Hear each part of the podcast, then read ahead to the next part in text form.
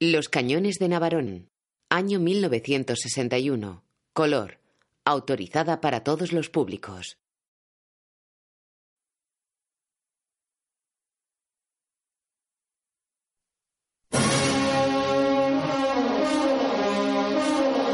Columbia.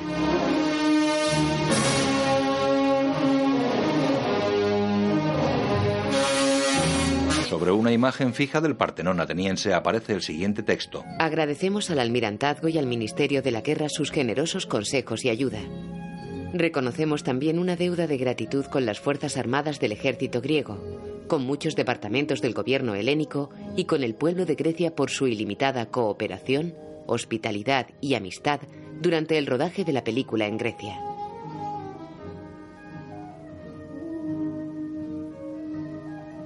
Imágenes de la Acrópolis se mezclan con campesinos y documentales de la Segunda Guerra Mundial. Grecia y las islas del mar Egeo han sido cuna de muchos mitos y leyendas de guerra y aventuras.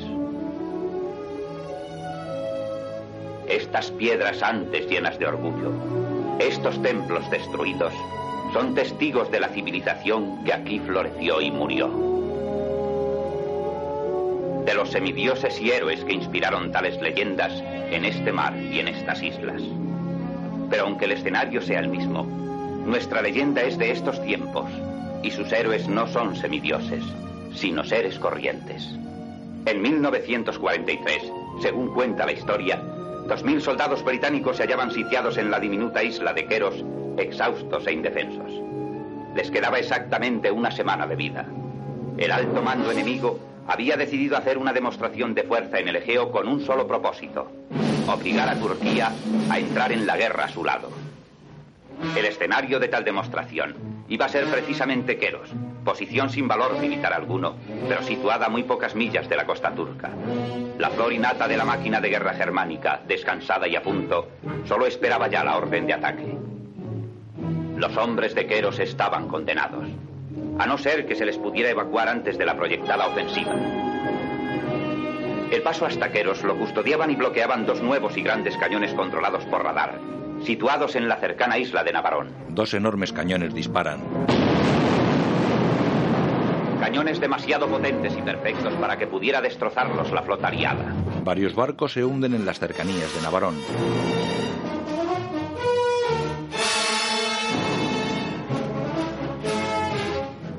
Servicio de Inteligencia aliado no supo del ataque en proyecto hasta una semana antes de la fecha fijada para él. Lo que sucedió durante los seis días siguientes se convirtió en la leyenda de Navarón. Escuadrillas de bombarderos aliados avanzan entre nubes.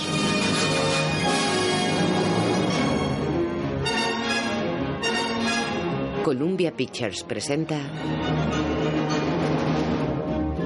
a Gregory Peck, David Niven. Y Anthony Quinn. En la producción de Carl Foreman Los Cañones de Navarón, según la novela de Alistair MacLean.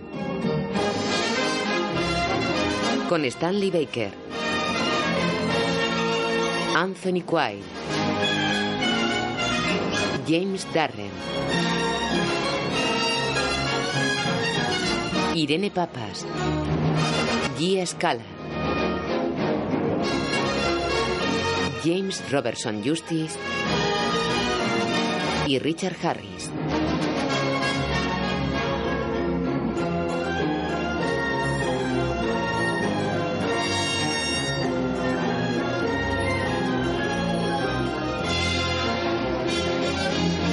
Fotografía de Oswald Morris.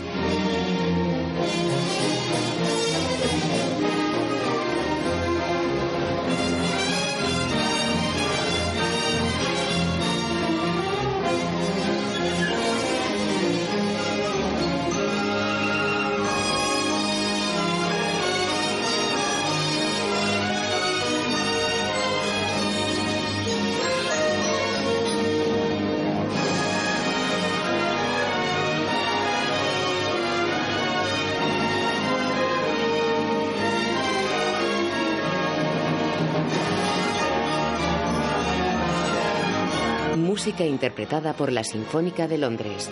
Canciones de Dimitri Tiomkin. Letras de Paul Francis Webster y Alfred Perry. Música compuesta y dirigida por Dimitri Tiomkin. Guión y producción Cal Foreman.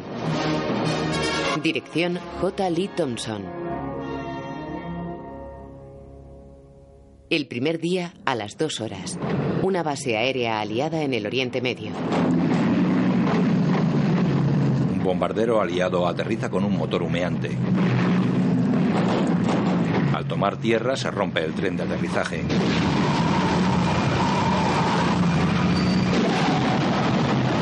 Un jeep se acerca a los edificios de la base. Se apea un civil interpretado por Gregory Peck y mira hacia el avión siniestrado, al que se le acerca un coche de bomberos. El civil viste un traje de lino blanco, se dirige a la comandancia.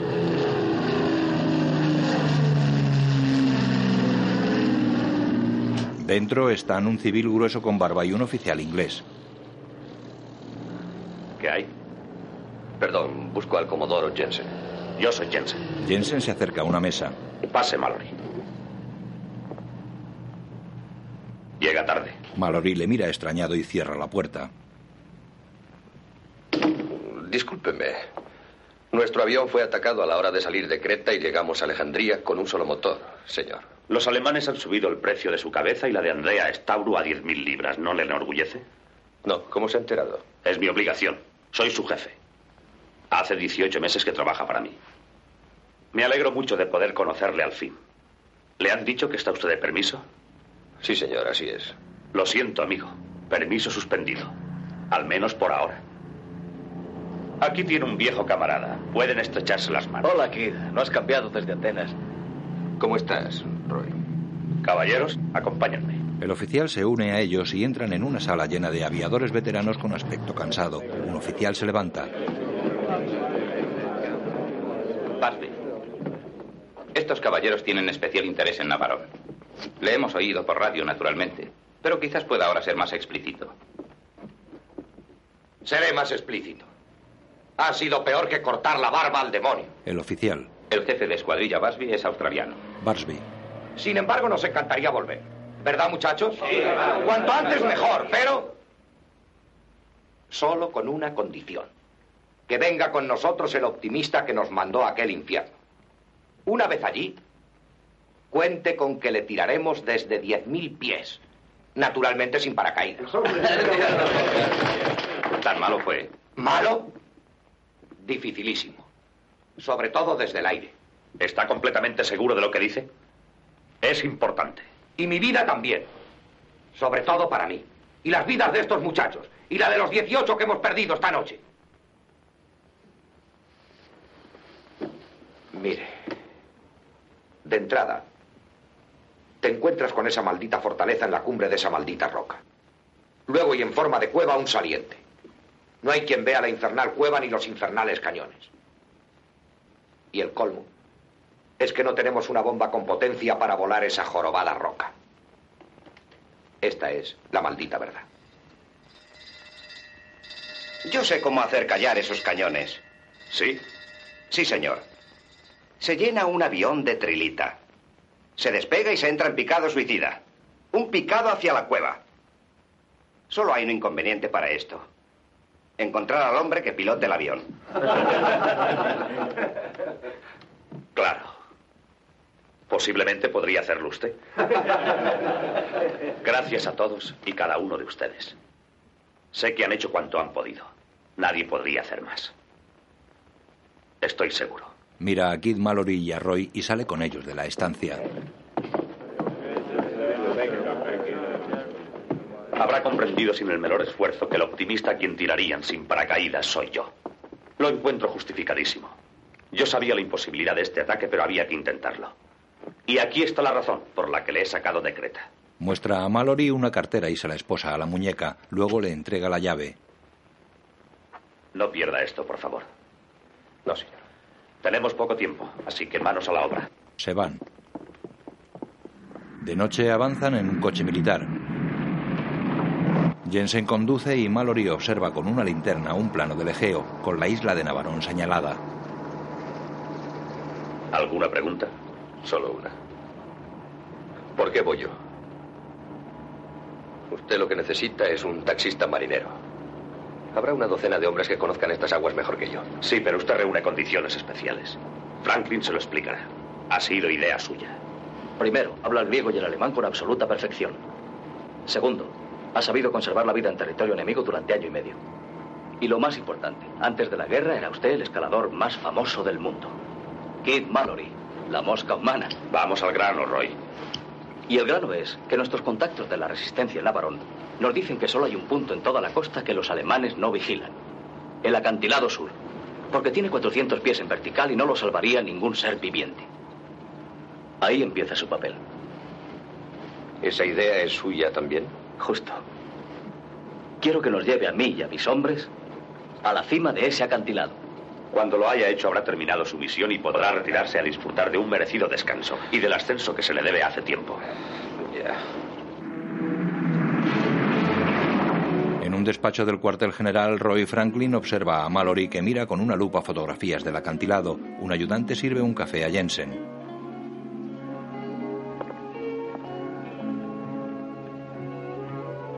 ¿Podrá hacerlo? Mallory pasa la lupa sobre la vertical pared del acantilado. Con todo el respeto al mayor Franklin, creo que eso es una operación disparatada. Claro que eso no es cosa mía. Lo mío es escalar montañas, cosa que no practico hace cinco años. Demasiado tiempo para enfrentarse con ese acantilado. Usted me pide que lo haga de noche. Yo no lo haría ni a pleno día. De acuerdo, lo intentaré a pesar de todo. Yo también fui alpinista. No seas absurdo. A pesar de la suerte que tienes, solo conseguirías tu muerte y la de tu gente. Entonces lo abandonamos. No abandonamos nada. No puede ser. Y menos ahora. Mallory. Solo hay una esperanza. Que los alemanes no sospechen que a estas alturas vayamos a enviar un grupo de saboteadores. Esos dos mil hombres de Queros morirán el miércoles por la mañana a no ser que alguien escale ese acantilado. No podemos adiestrar a nadie más en tan poco tiempo. De otro modo, no le habríamos llamado. Mallory queda pensativo. Jensen y Franklin se miran. Un reloj de la sala marca las 5 y 10. El ayudante los mira. Supongo que será tarde para traer a Andrea Stabru de Creta para ayudarme. Supone mal. Andrea Stabru está esperándole en el hotel, en este momento. Usted piensa en todo, ¿no, señor? He de hacerlo. Es parte de mi obligación. Gracias, Kate. Ah, es un placer. No hay nada que me guste tanto como un plan bien organizado. Ahora querrá usted saber algo más de sus hombres. Sidney, ¿quieres traernos más café, por favor? Abre un archivo. Franklin opina que es el mejor equipo que existe y yo pienso lo mismo. Él personalmente es magnífico para este trabajo. Tiene mucha experiencia y es muy capaz. No te ruborices, Roy. Y además tiene suerte. ¿No es verdad, Roy? Si usted lo dice, señor. Sí, claro que lo digo. ¿No fue Napoleón quien decía cuando le proponían a alguno para ascender a general? Sí, sí, sé que es brillante, pero ¿tiene suerte? El emperador conocía el valor de la suerte y nuestro Roy parece tenerla. ¿Por qué no me hace general? Paciencia, hombre, paciencia. Saca unas fichas. Este es nuestro cabo Miller, profesor de química en la vida privada y un genio en lo referente a explosivos. Voló el cuartel general de Rommel en Tobruk sin romper ni una ventana del orfanato que estaba al lado. Un tipo incomprensible. Intentamos hacerle oficial y no quiso saber nada. Y este hombre es Brown, nuestro especialista en mecánica. Otro genio en motores, máquinas, radios, etc. Lo mejor que se ha visto manejando el puñal. Ha tenido un excelente entrenamiento. ¿Cómo será que le llaman el carnicero? Soldado Espiro, papatinos. ¿En qué especialidad es un genio? Ha nacido para matar. Un hombre muy útil en misiones de esta índole. Su padre es nada menos que el jefe de la resistencia griega en Navarón. La familia mandó al muchacho a Norteamérica hace diez años para estudiar y temo que estudió lo que no debía. Ahí tiene su equipo. Hombres valientes, todos ellos. Luego están el señor Suerte, el formidable señor Stabru y usted. Si todos somos genios, ¿por qué fracasar? No pueden. Porque el martes a medianoche mandaremos destructores por el canal de Navarón para sacar a los hombres de Queros. Si esos cañones no están inutilizados, seis barcos más irán al fondo del Egeo. Mallory le devuelve las fichas. Su coche, señores. Un hombre moreno lee el periódico echado en la cama de un hotel. Saca un revólver. Entra Mallory. El hombre mantiene el revólver tras el periódico apuntándole. Después, mientras hablan, el hombre baja el periódico. ¿Sorprendido? No creí que volvería a verte tan pronto. ¿Creías que tendrías que venir a buscarme? Llegado el momento, te habría encontrado. Mm. ¿Qué ocurre? Guarda el arma en la sobaquera. Tenemos que llevar a unos cuantos hombres a la isla de Navarón. ¿La conoces? Sí. Pero resulta que tengo mucho que hacer en Creta. ¿A quién se le ha ocurrido esto? A un comandante amigo nuestro. Se llama Franklin. Aún tiene que demostrarse a sí mismo que es un héroe. Hablaré con ese Franklin. ¿Dónde puedo verle? Nos está llamando. Puedes hablar con él por el camino. Salen. En el cuartel general, Jensen se toca la frente preocupado. El ayudante Sidney le sirve un café. ¿Tienen alguna posibilidad? Francamente no. Ni la más remota. Me sorprendería mucho que llegaran siquiera a la mitad del camino. Seis buenos elementos que se pierden. Pero en fin, eso no es nada. Comparados con los que se han perdido ya. Jensen se levanta y deja el café. Me alegro de no haberlo decidido yo. Solo soy intermediario. Abre las persianas. La luz entra en la sala. Quién sabe. Tal vez lleguen y lo consigan. En la guerra todo puede ocurrir. En gente que parecía de la más absoluta normalidad aparecen de pronto los más extraordinarios recursos. Ingenio, valor, sacrificio. Lástima que no resolvamos los problemas de la paz del mismo modo. Apaga la lámpara del escritorio. Resultaría mucho más barato para todos. Yo nunca he pensado de ese modo. Es usted un filósofo. No. Solo soy un hombre que tiene que enviar a sus semejantes a misiones como esta. Un hidroavión amariza en el puerto de la isla Castelrosso.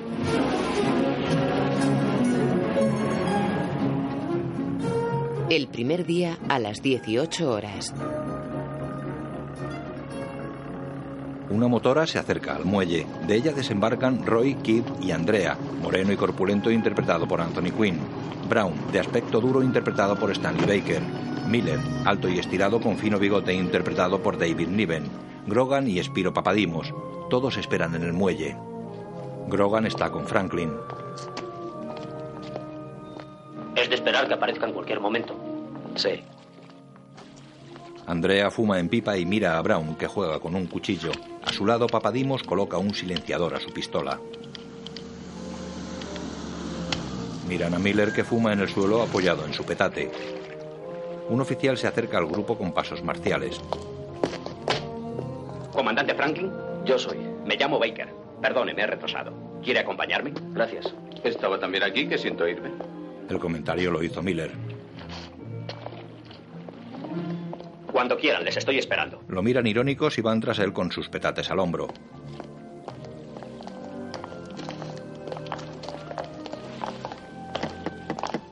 En una estancia sucia y con un solo catre, Andrea cierra las contraventanas. Luego registra el cuarto con su pipa en la boca. Miller se echa en el camastro. Estupendo. Igual que un hotel de la campiña inglesa. Ay, ¿Dónde duermen los demás? No duerme nadie. En pie, profesor. Tenemos trabajo. Ah, si insiste, comandante. ¿Qué hace, amigo? ¿Buscando polvo? No, amigo, micrófonos. Este es un puesto del ejército británico. ¿No se fía de nadie? No, por eso he vivido tanto tiempo. Creo que todos deben saber que el señor Stavru es coronel del regimiento griego motorizado número 19. En otras palabras, es un superior. No tiene importancia. El regimiento griego número 19 no existe. Por el momento. Perdóneme usted, coronel. Andrea. Eh, por favor, continúe. Bien, si está usted listo, cabo. Sí, sí, señor. Listo, dispuesto y capaz. ¿No faltaba más? Gracias. El capitán Mallory y Andrea responden de llevarnos a nuestro destino. Y voy a decirles dónde está y por qué. Es decir, si le interesa saberlo, profesor.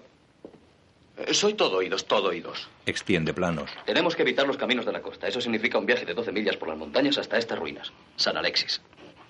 Allí, miembros de la resistencia de la ciudad de Mandracos saldrán a recibirnos si pueden y cuando puedan.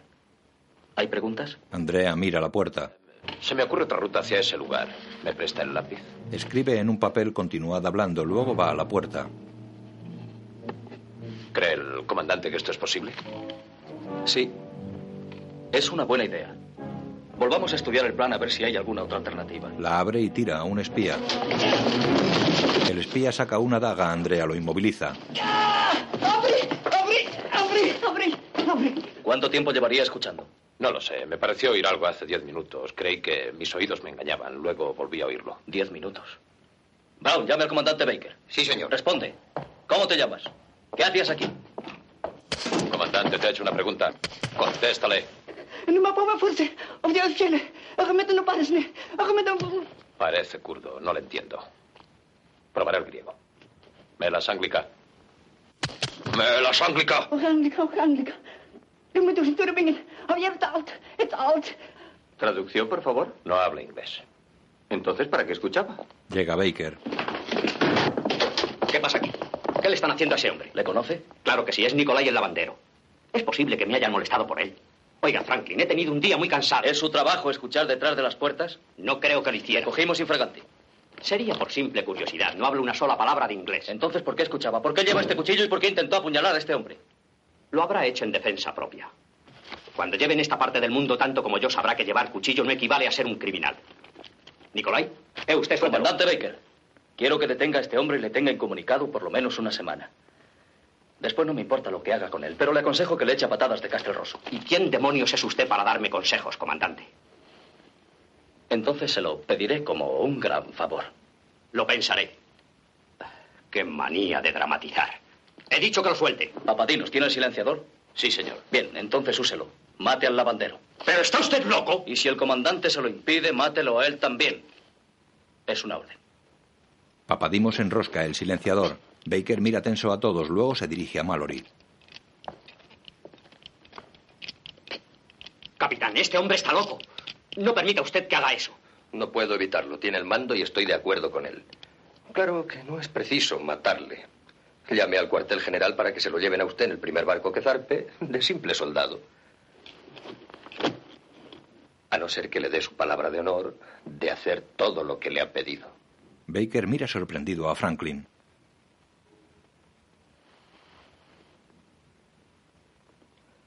Está bien. Si tanto representa para usted, le doy mi palabra. Lléveselo, sargento. Andrea empuja al espía contra el sargento que se lo lleva. Teatralería estúpida. Tiene derecho a opinar, pero acabo de salvarle la vida. Baker se va. Un hidroavión sobrevuela el puerto de Castelrosso hacia una isla al sur de Turquía. Segundo día a las 7.30 horas.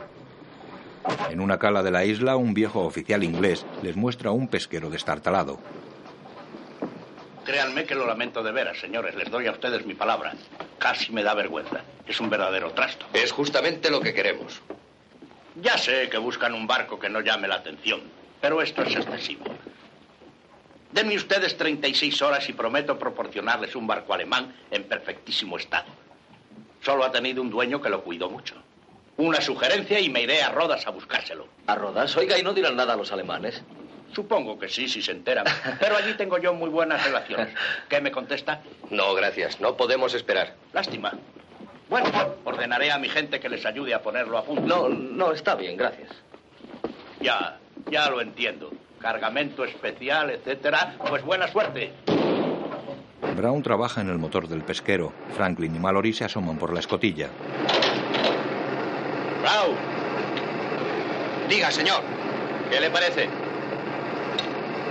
Es una especie de monstruo, señor. Pero nos servirá. Cierran la escotilla. Con Miller. Cómodo, profesor. Sí, gracias. A decir verdad, los chicos casi han terminado. Eh, ¿Me permite hablar? ¿De qué? Del estado de este barco. Llega Mallory. Sobre eso es mejor que hable con el capitán Mallory. Él está a cargo del transporte. Muy bien, señor. A Mallory. Señor, he inspeccionado este barco y debo comunicarle que no sé nadar. Lo tendré muy en cuenta.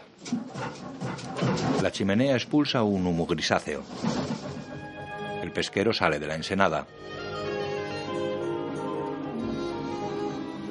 Navega por alta mar. Brown está con la radio. Las 10 en punto, señor. Todos se acercan a Brown en cubierta. Aló, suerte. Aló, suerte. Acuse mis señales. Acuse mis señales. Brown toma el micro. Aló, Mike William. Aló, Mike William. Potencia 3. Potencia 3. Cambio. Aló, suerte. Alto vuelo informa indios en pie de guerra en su territorio. Tengan mucho cuidado. También se esperan fuertes tormentas en su zona esta noche. Repito, alto vuelo informa indios en pie de guerra en su territorio. El pesquero sigue navegando. Miller prepara bolsas con cartuchos de dinamita. Papadimos rellena cargadores de metralleta.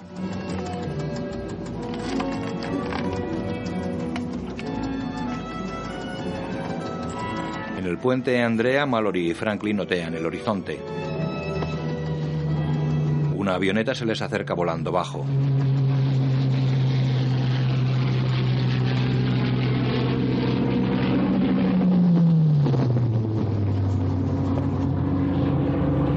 Todos salen a cubierta vestidos de pescadores.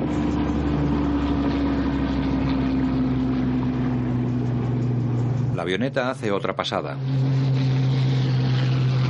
Miller y Papadimos la saludan con la mano. La avioneta se aleja definitivamente. El barco navega en alta mar. Los hombres faenan en cubierta. Miller ve un barco dirigiéndose hacia ellos. ¡Barco a la vista! Todos lo miran. Es un guardacostas alemán con la bandera nazi en el mástil. Sigan trabajando, tendrán prismáticos. Entre todos despliegan la vela. En el puente, Mallory y Franklin miran al guardacostas con los prismáticos. Los alemanes están armados en cubierta. Mallory pasa los prismáticos a Franklin. Se miran preocupados. El guardacostas se aproxima. Sentados en cubierta, Andrea pela patatas y Franklin cose redes. El barco alemán pasa junto al pesquero.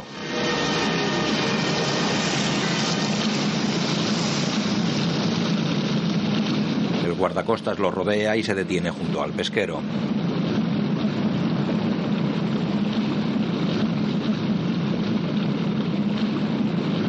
Capitán alemán utiliza un megáfono. ¡Arriguen las velas! Mallory se asoma. ¿Eh? ¡Arriguen las velas! ¡Vamos a subir a bordo! Mallory hace gesto de no comprender y mira a su tripulación que no se mueve. Dile, don Catelabni Canís. Don Catelabni Canís. Se vuelve al alemán. Del signorista Termilo Germánica. Intélete. Esta tati toca aquí. ¡Amesos! El taxi. El taxi. A sus hombres.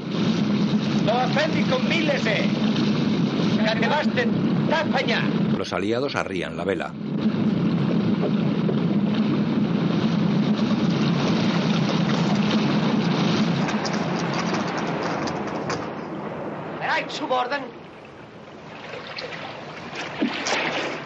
Los alemanes abordan el pesquero con las armas preparadas.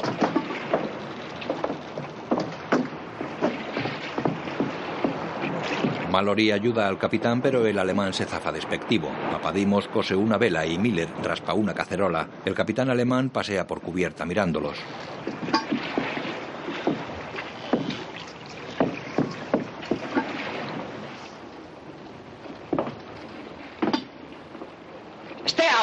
Un soldado obliga a Miller a levantarse.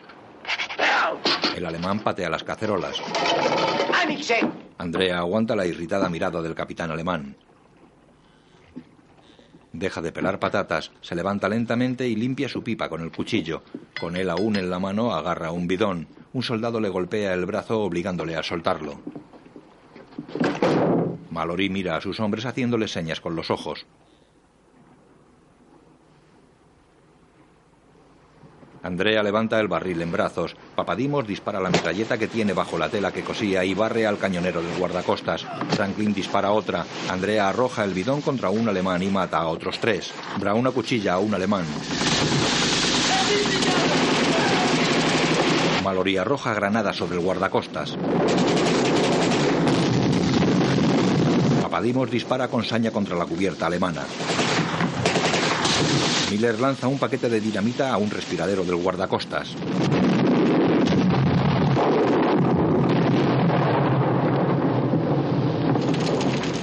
Con los alemanes eliminados, el guardacostas es ahora una bola de fuego. Los hombres del comando se asoman a la borda del pesquero y ven cómo el barco alemán se hunde bajo una columna de humo. Brown limpia su cuchillo. Un alemán herido se le acerca tambaleante con la metralleta en la mano. Brown queda bloqueado. Papadimos dispara.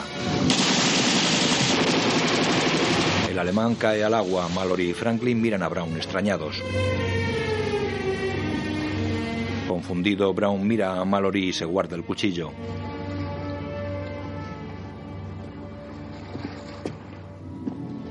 El pesquero continúa navegando hacia la isla de Navarón. Una tormenta oscurece el cielo. Las olas golpean el frágil y viejo barco. Andrea achica agua con la bomba. Mallory gobierna el timón desde el puente. Papadimos achica con otra bomba. Brown achica agua en la bodega. Miller se asoma a cubierta por una escotilla.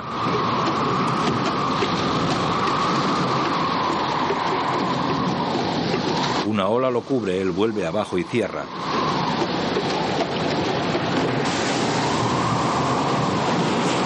Franklin sale a cubierta.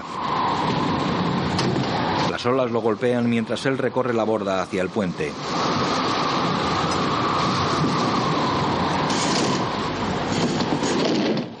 En la bodega llega el agua a la rodilla, pero nos arreglaremos. ¿Quieres que te releve? No vendría mal. Franklin coge el timón. Mallory se apoya en la pared y saca un cigarrillo. Es raro que aquel oficial alemán nos hablara en nuestro idioma. Ni que supiera quiénes somos. Yo pensé lo mismo. Creo que nuestro amigo Baker tendrá que explicarlo. No debí hacerlo. ¿Hacer qué? Embarcaros en esto. Lo siento. No te preocupes. Además me estaba cansando de la comida cretense. A veces soy un imbécil. Hasta cuando era niño daba por hecho que todos debían jugar a lo que a mí me gustaba. Y me ponía furioso si no lo hacían. Hay que seguir el juego, es inútil lamentarse. Las olas zarandean la pequeña embarcación. Una tromba cae sobre Miller. Avanza hacia el puente con un termo en la mano. Llama a la puerta con una taza. Vacía el agua que entró en la taza y entra.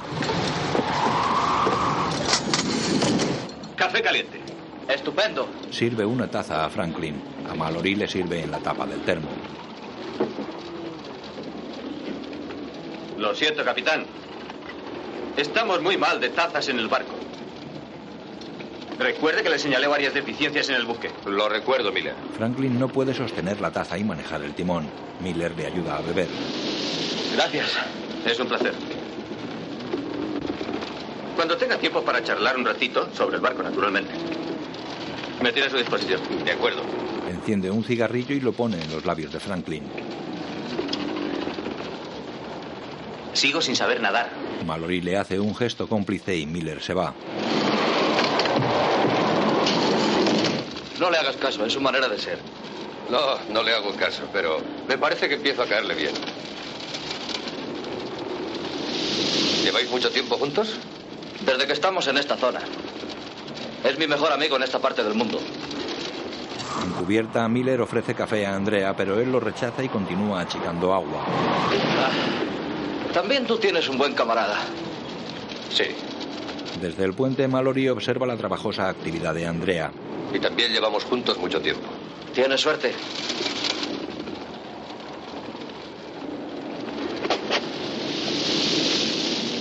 La guerra piensa matarme. No lo dirás en serio. Muy en serio. Y lo hará.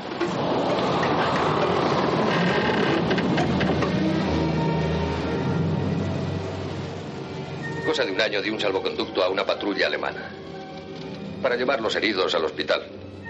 En aquellos días aún tenía yo la romántica idea de que luchábamos en una guerra civilizada. Por aquel entonces ya buscaban a Andrea Stavro. Evacuaron a los heridos, pero fueron a su casa y la volaron. A él le cogió trabajando, pero su mujer y sus hijos estaban en casa. Murieron todos. Yo le ayudé a enterrarlos. No dijo una palabra, ni siquiera me miró. Pero al terminar se volvió hacia mí y dijo que a pesar de lo que yo creyera, lo hacía responsables a los alemanes y no a mí. A mí y a mi estúpida buena intención. Luego añadió lo que pensaba hacer y cuándo. Y sigue la misma idea. Es de Creta. Y los cretenses no amenazan en vano. Cuando me prometieron el permiso, iba a solicitar el traslado a otro sector. Tendría tiempo para pensar, para decidir algo. Y yo lo estropeé. Lo lamento. Es igual. Va a ser una guerra larga. ¿Por qué crees que va a esperar tanto tiempo? Yo no lo creo. Lo hará si tiene la oportunidad.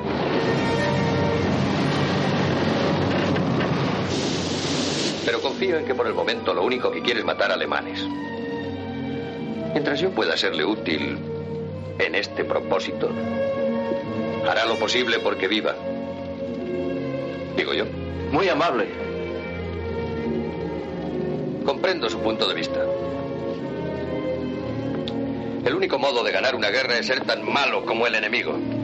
Lo que me preocupa es que estemos expuestos a despertar un día y descubrir que somos aún peor que ellos. A mí no me preocupa lo más mínimo.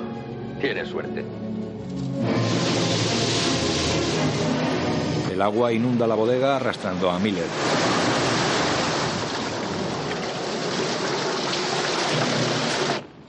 Voy a echar un vistazo a la bodega. Abre. Antes de que me lo mandes, Miller. Sale del puente. Miller cierra el escotillón de la bodega para que no entre agua. El barco se balancea cerca de la costa. Franklin ve unos escollos.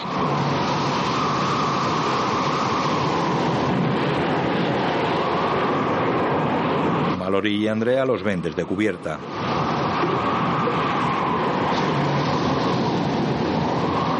Franklin mueve el timón con rapidez.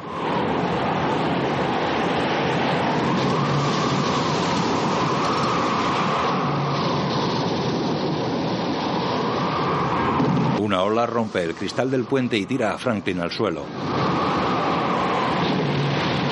Se levanta pero el agua le da en la cara y no puede ver con precisión. Los escollos están cerca. Andrea sigue achicando.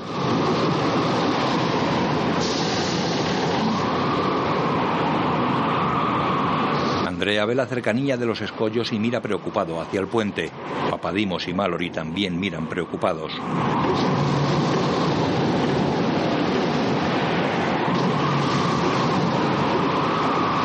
Franklin intenta controlar el timón.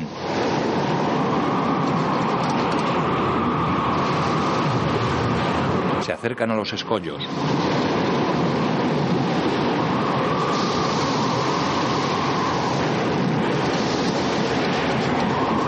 Hay una brecha entre las rocas. Franklin dirige el barco hacia ella.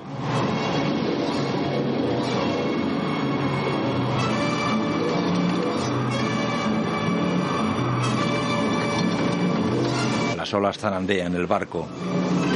Franklin mueve el timón tratando de contrarrestar los virajes.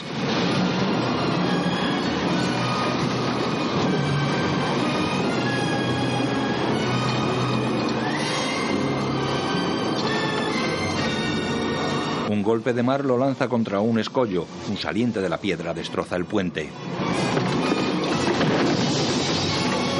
Todos caen al suelo. El barco pasa la primera línea de escollos, encalla y el mástil se parte.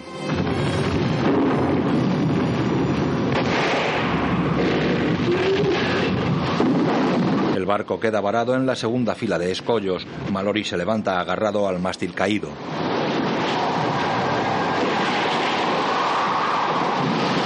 Andrea se levanta también junto al mástil. Papadimo se une a ellos y entran en el puente. Sacan a Franklin con una herida en la frente.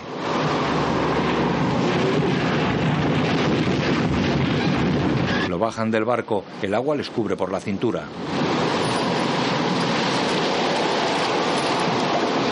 Brown ayuda a Mallory con un fardo que saca de la bodega. Brown baja.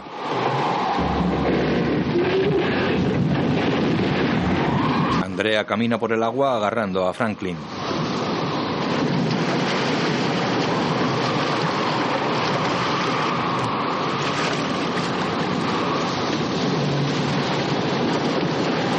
En la bodega, Brown carga con la radio.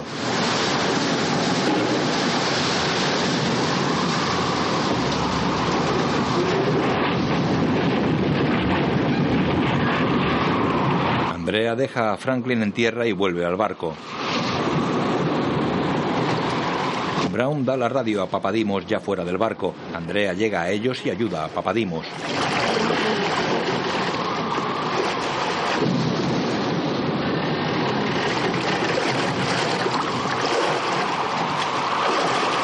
En tierra, Franklin se levanta. Papadimos camina por el agua con la radio.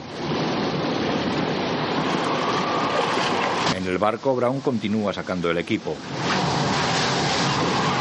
Andrea lo recoge en el agua y lo lleva a tierra.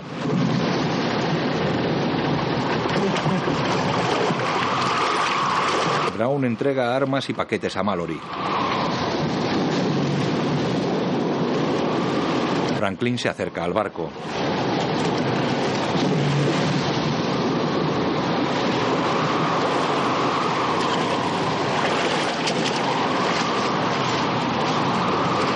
Miller le pasa las armas y Franklin las lleva a tierra.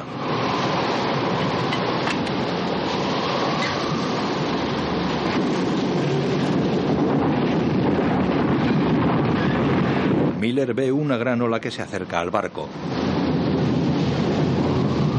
Avisa a Mallory. La ola tiene varios metros de altura. Miller abandona el barco.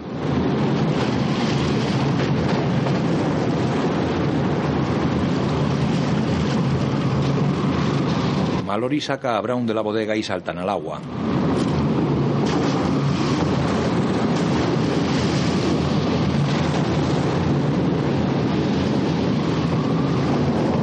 La enorme ola se acerca.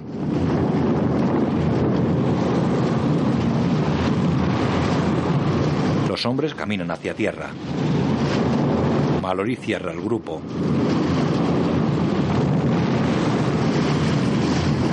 La ola alcanza la primera fila de escollos cuando los hombres llegan a la costa.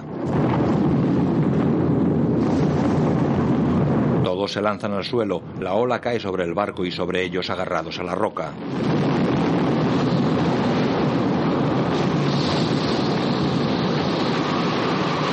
El agua destroza el barco y lo arrastra.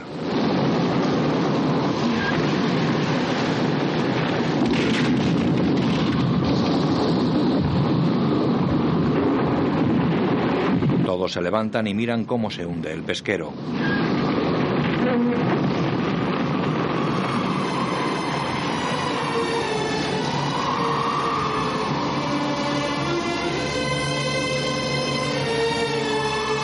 Mallory mira hacia arriba.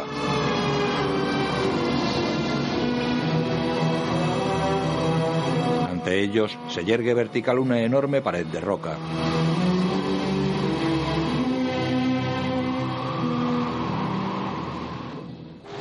Mallory escala la pared con una cuerda atada a su cintura. Abajo Andrea suelta cuerda conforme Mallory avanza. La lluvia cae sobre la resbaladiza piedra. Desde abajo lo miran tensos. Mallory escala asegurando sus pasos. Saca un clavo de su bolsillo y lo fija en una grieta.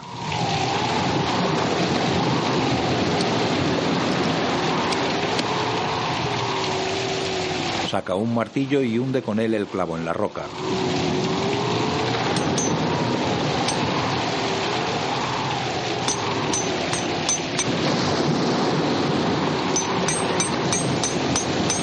Comprueba la fijeza del clavo y se guarda el martillo. La lluvia empapa la piedra.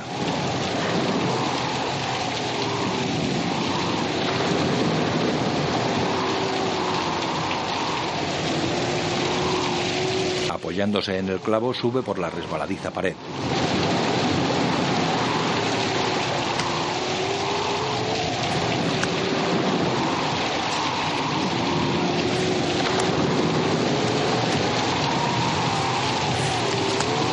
Remonta un pequeño saliente.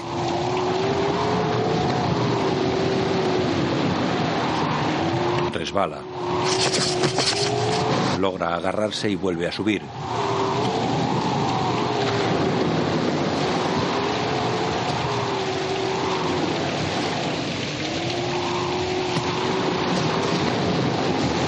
Desde los hombres lo miran tensos. Mallory fija otro clavo en la piedra.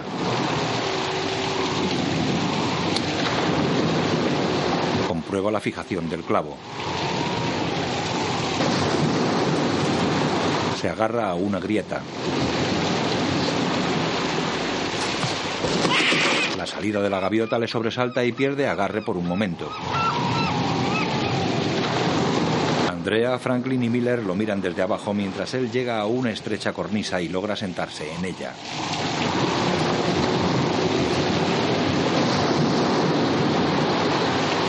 Apoyando la espalda contra la pared, recoge la cuerda. Andrea la suelta desde abajo y ve un empalme que la anuda a otra de distinto grosor. Mallory la recoge ahora puesto en pie sobre el saliente. Fija a la pared y la mueve con fuerza como indicación. Andrea escala agarrado a ella.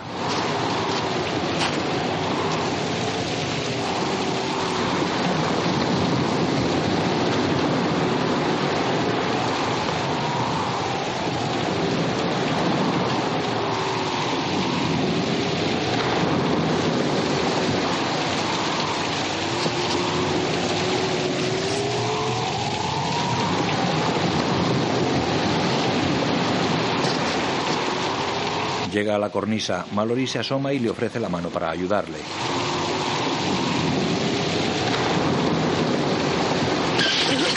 El suelo cede y Mallory cae al vacío. Andrea lo sujeta en el aire. Abajo los hombres se alarman.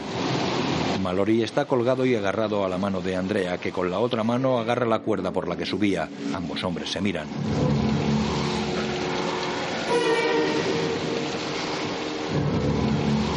Desde abajo les observan expectantes.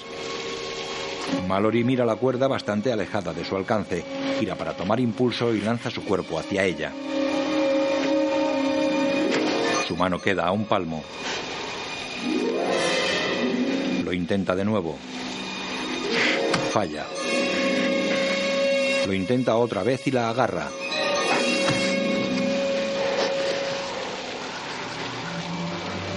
Indica a Andrea que está bien sujeto. Andrea lo suelta y los dos se aferran a la cuerda con ambas manos. Escalan hasta la cornisa. Desde abajo los miran aliviados.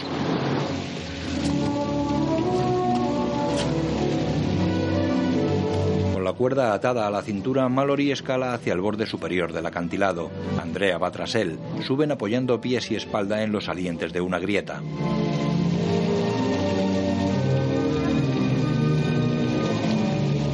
Pegados a la roca con el mar a sus pies. Al llegar arriba, Mallory se asoma y ve a alguien que lleva una luz. Él se oculta en la cortada y avisa a Andrea por señas. Arriba, un soldado alemán camina con una linterna. Se acerca al borde donde se ocultan Andrea y Mallory. El inglés saca un clavo de escalada. Andrea le pide calma. La señal. Mallory lo tira hacia arriba. El alemán gira hacia el ruido y corre alejándose del borde.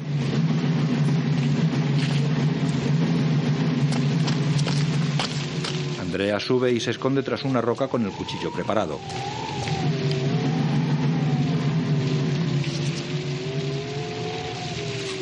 Andrea hace sonar el cuchillo contra la piedra. El alemán gira hacia el ruido. Desde el borde de la cortada, Mallory ve cómo el soldado empuña su fusil y se dirige a la roca tras la que está Andrea.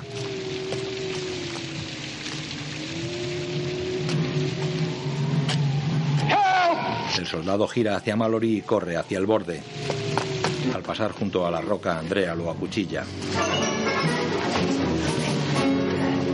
El cuerpo del alemán cae hasta el agua. Mallory se une a Andrea.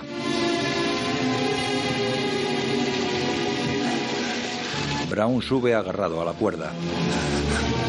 Papadimos sube. Miller escala con gran esfuerzo.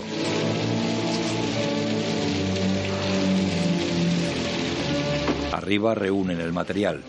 Franklin repta con los pies y la espalda apoyados en los salientes de la grieta. Mallory se asoma al borde. Franklin sube con gran esfuerzo. La lluvia le cae sobre los ojos mezclada con la sangre de la herida en la frente. Se limpia y sigue subiendo.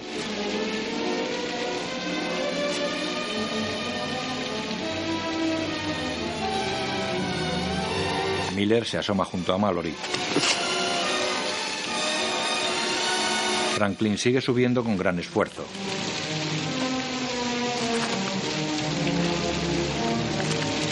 Sangre de la herida le entra en un ojo. Él suelta una mano para limpiarse y resbala. Miller y Mallory lo ven preocupados. Franklin mete los pies en una hendidura de la roca y queda atorado. Mallory baja por la cuerda.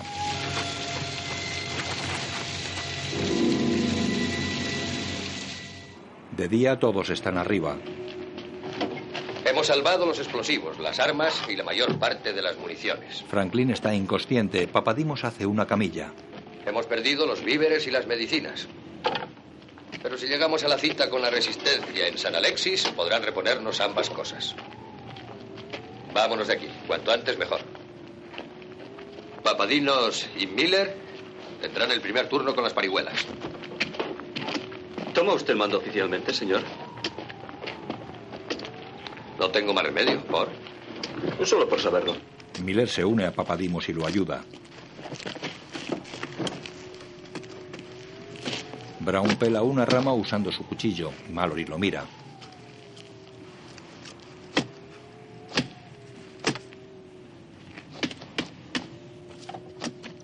Esta tarde en el barco falló usted el golpe. ¿Qué le pasó? No lo sé.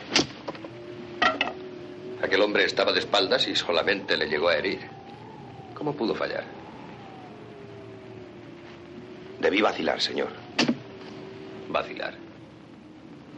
¿Un hombre de su experiencia? ¿No le llaman el carnicero? ¿Cómo se explica eso? Estaría cansado. Estoy cansado y harto. He luchado mucho en esta guerra. Llevo matando alemanes desde hace mucho tiempo. No se acaban nunca. Se dispara contra un hombre a 100 metros y es un blanco móvil, pero con una navaja. Está tan cerca que se la huele. Yo los huelo hasta durmiendo. Cuando maté por última vez hice un pacto conmigo. Cumpliría mi deber. Lo otro no volvería a hacerlo. Si podía evitarlo. ¿Y quién le dio derecho a firmar su paz individual? ¿Cree que es el único que está cansado?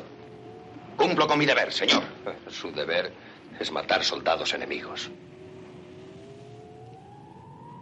Brown se aleja.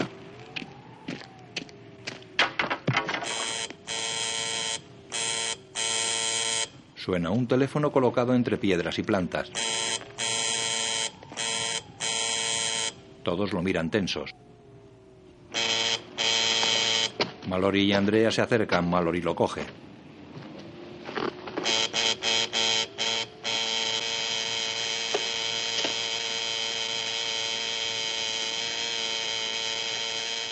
Lógico, tendrán su consigna.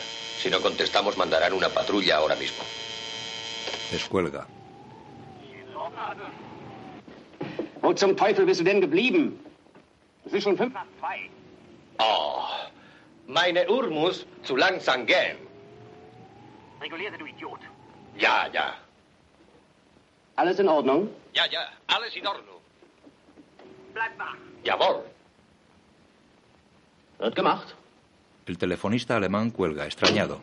Mallory cuelga en el acantilado.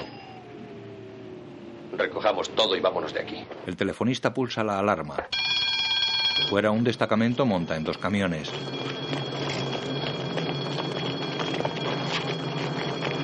Los camiones parten.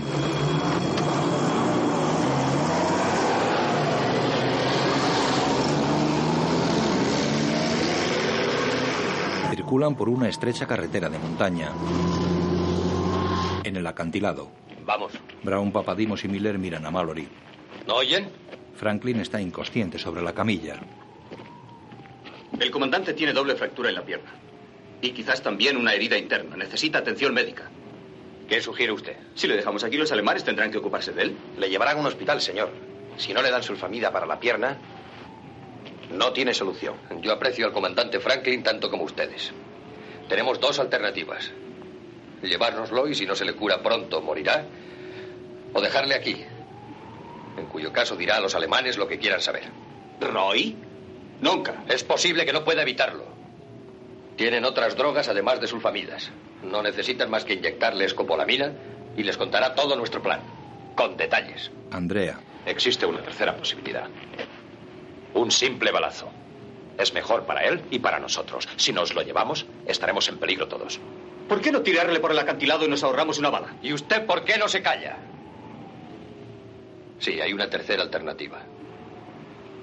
Lo haremos si es necesario. Cuando sea necesario. Antes de ningún modo. Ahora en marcha.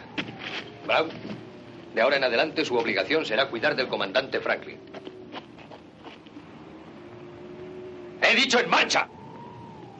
Brown y Papadimos cogen la camilla.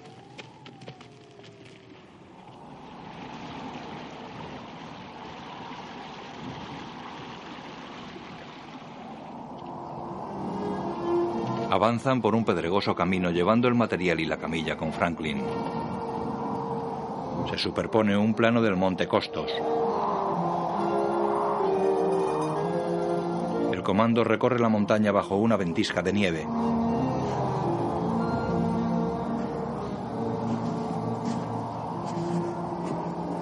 Encuentran una cueva y entran en ella.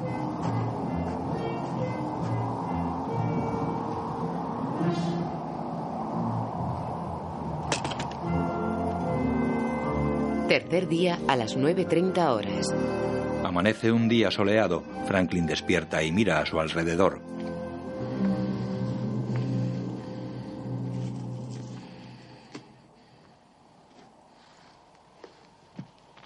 Buenos días. Mallory se le acerca sonriente. Lo siento. No seas tonto. Ha sido mala suerte. ¿Qué vamos a hacer ahora? ¿Dónde estamos? Estamos en camino. Voy a serviros de estorbo. En absoluto. Además, tu amigo el profesor se muere por llevarte. ¿No es cierto, mi querido profesor? Claro que sí, es mucho menos pesado de lo que creía. Le da un cigarrillo. Kit, tenéis que abandonarme. Tú estás loco. Es la hora de la radio. Ahora todo corre a tu cargo.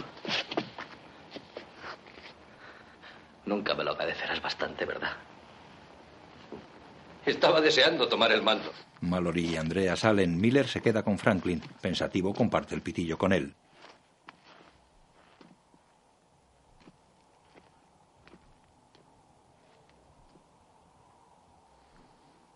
Con gesto triste, Miller pone el cigarrillo entre los labios de Franklin y sale con los demás.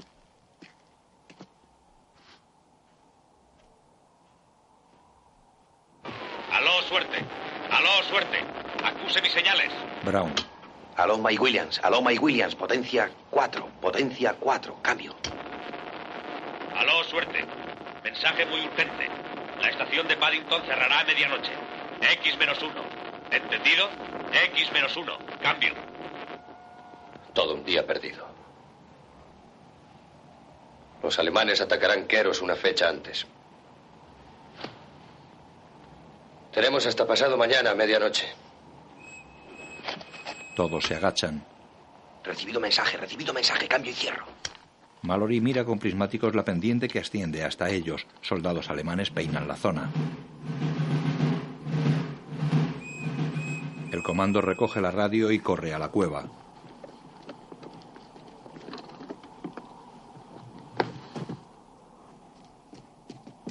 Franklin ha desaparecido.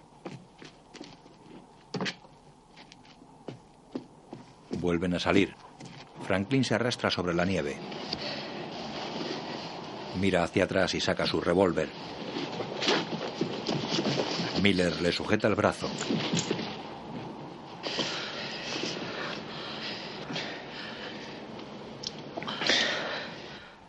Quiero hablar a solas con él. Miller se levanta con el revólver de Franklin en la mano. Mallory se lo quita. Andrea se retira y los demás lo siguen.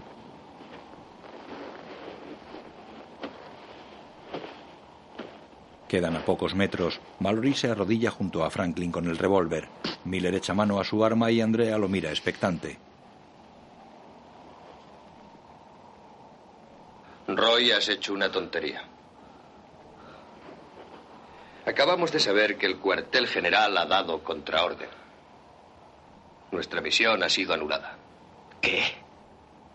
Van a hacer un desembarco pasado mañana en la costa este. En la zona turca. En la zona turca. Un desembarco en gran escala. Nosotros quedamos fuera del plan de ataque. Solo nos piden que estorbemos lo que podamos. Esta noche te dejaremos en manos de la resistencia. Recibirás asistencia médica.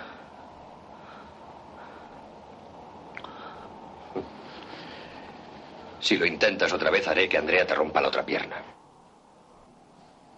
Le devuelve su revólver. Miller enfunda el suyo. A una señal de Mallory, los hombres recogen a Franklin. Unidades de montaña alemanas ascienden por la pendiente.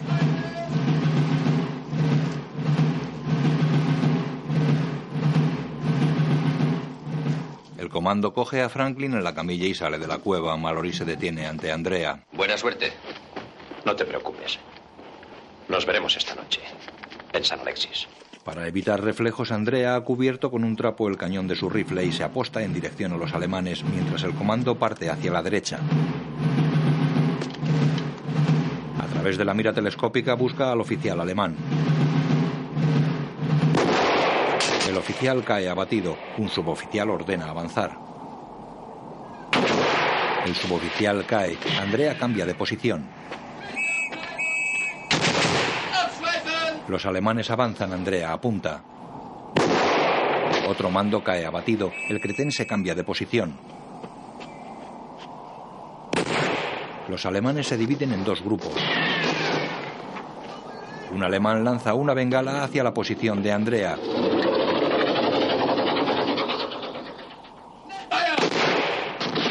El cretense se aleja mientras una lluvia de balas cae sobre su última posición.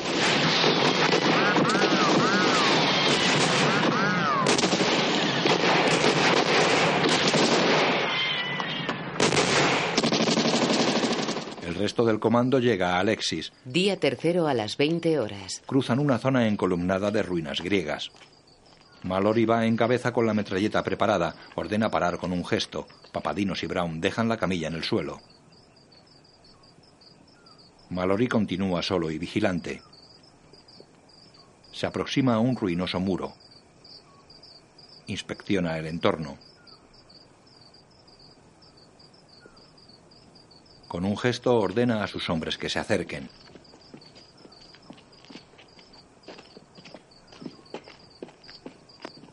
Miller y el comandante entran en los restos de una edificación. Miller enciende la linterna y la enfoca hacia una zona oscura.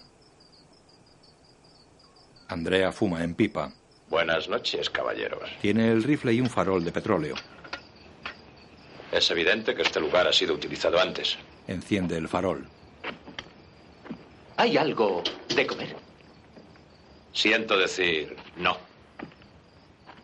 ¿No se ha confiado un poco, mi coronel? Podíamos haber sido otros. Oh, no, no. Los oí venir hace cinco minutos. Mallory sale. Después duermen entre las ruinas. Franklin se remueve en su camilla, delirando. No. No. No. Todos despiertan. Miller le da agua. Papadinos, es hora de relevar a Andrea. Brown. Yo iré. ¿No? Papadinos, vaya usted. Papadino se coloca su gorra de lana y coge la metralleta.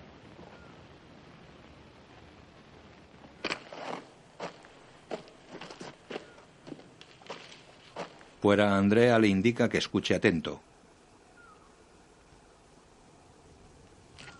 Miran hacia el ruido. Andrea se adelanta por la izquierda e indica a Papadinos que lo haga por la derecha.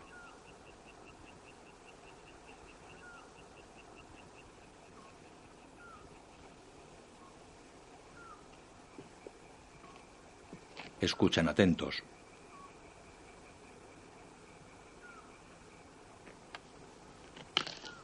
Una figura corre entre los edificios. Los demás se levantan y cogen sus armas. Fuera Papadimos intercepta al corredor y lo noquea con la culata.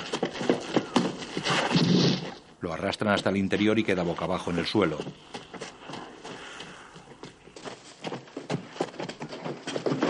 Miller se acerca. Quizá nos traiga comida. Quieto. Podría estar fingiendo. Papadimos lo patea, pero no se mueve. Miller registra su zurrón, del que saca un pan y un salami. Salvados. Mallory gira el cuerpo dejándolo boca arriba. Es una joven pelirroja de pelo corto. No se muevan. Otra mujer les apunta desde la puerta.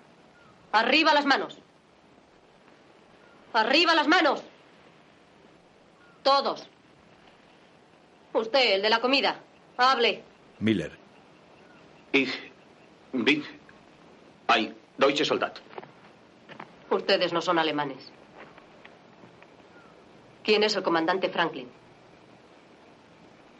El que está en las parihuelas. ¿Quién es usted? Me llamo María Papadinos. Todos miran a Papadimos que gesticula desentendiéndose.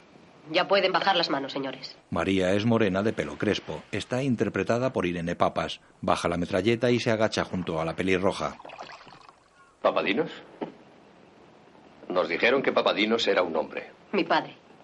Le cogieron hace dos días. Le cogieron. No les dijo nada. Antes hubiera muerto.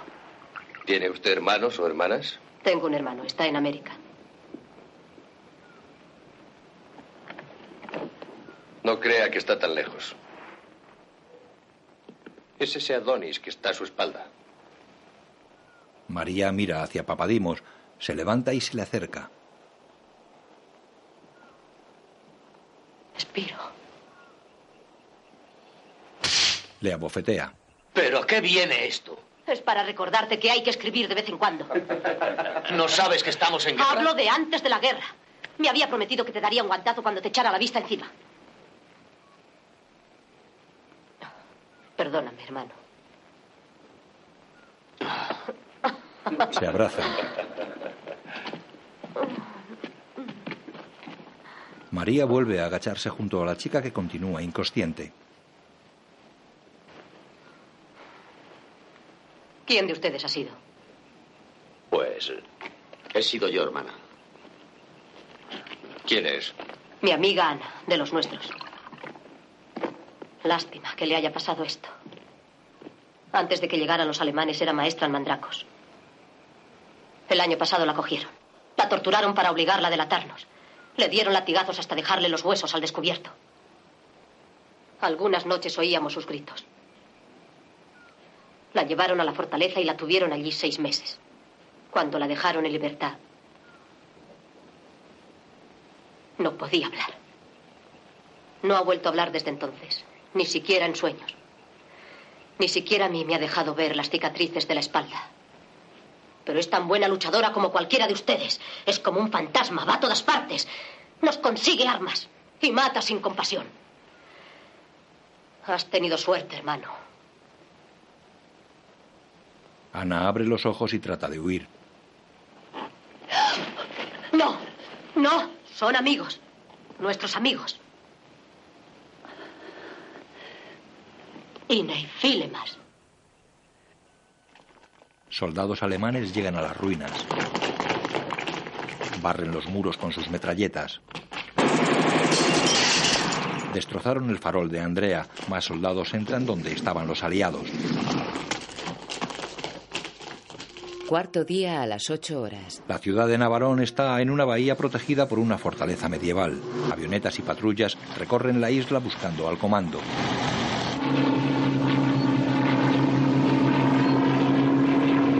En el interior, camiones alemanes pasan cerca de un campesino y el buey que mueve una noria.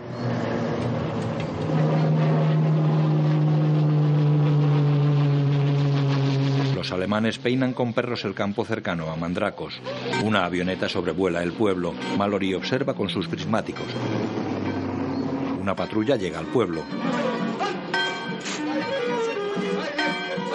Registran. Un cortejo nupcial recorre las calles.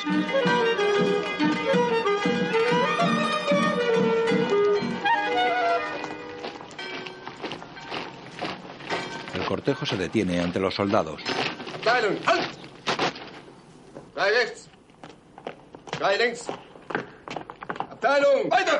Varios soldados recorren dos calles. Mallory sigue mirando con los prismáticos. Una patrulla recorre una carretera cercana.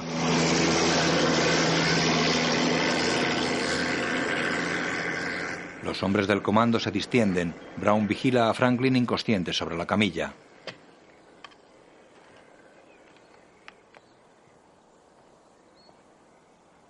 Mira la mancha que tiene el apósito en la pierna de Franklin.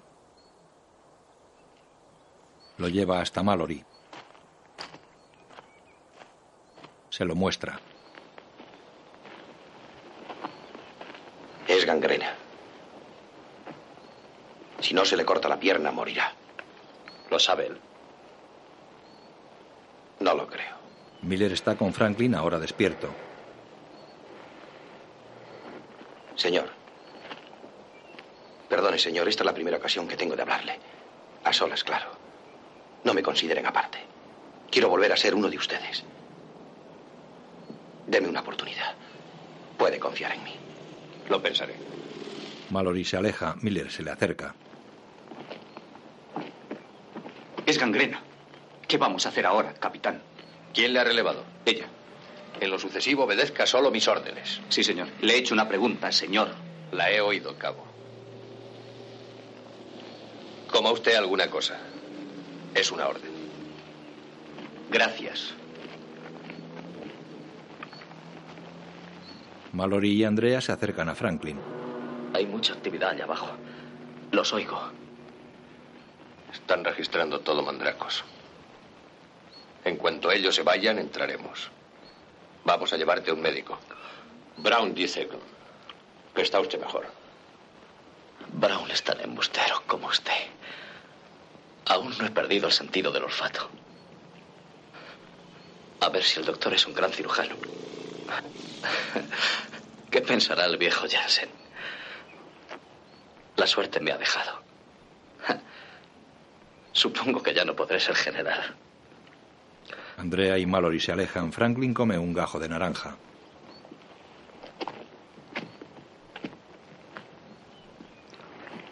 Ese Franklin no es mala persona. No, no es mala persona. Una avioneta sobrevuela el olivar donde están acampados.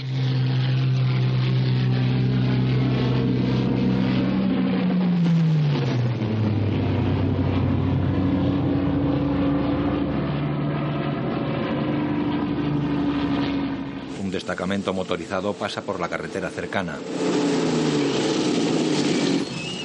Mallory observa con prismáticos.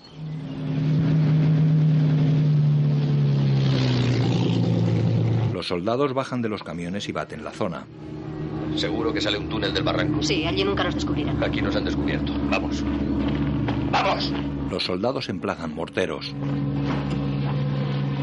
El comando recoge sus cosas y huye esquivando las explosiones. ¡Para! ¡Para!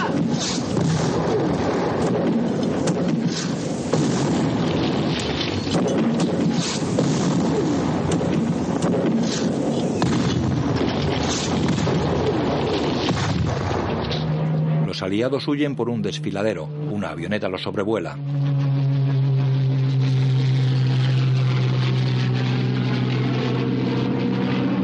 Dos aviones llegan a la zona. Giran enfilando el desfiladero. María, Andrea y Mallory se detienen, los miran. Se ocultan tras unos pedruscos. Los aviones bajan y sueltan una andanada de bombas.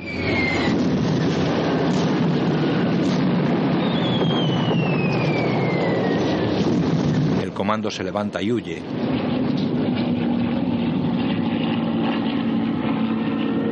Un avión vuela hacia ellos que corren por la vaguada.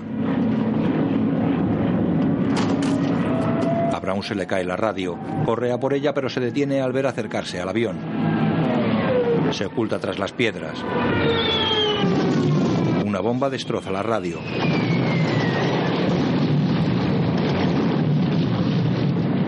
Andrea mira al avión. ¡Que la pares! Ve a María a su lado. Ah, perdón. María va hasta Mallory. ¿Dónde está ese túnel? Ahí arriba. Corren hacia la pendiente indicada por la mujer. Mallory y Brown ayudan con la camilla. Ana camina la última con dificultad. Los cazas enfilan de nuevo la vaguada. El comando sube por la rocosa pendiente. Mallory da la mano a Ana y le ayuda a subir un repecho. Un caza baja en picado ametrallando la ladera. El comando entra en una cueva. Mallory corre al interior, los aviones se alejan. Dentro. ¿Dónde sale esto? Justo a las afueras de Mandracos. Bueno, vámonos. Cogen su equipo y la camilla y recorren los pasadizos de la cueva.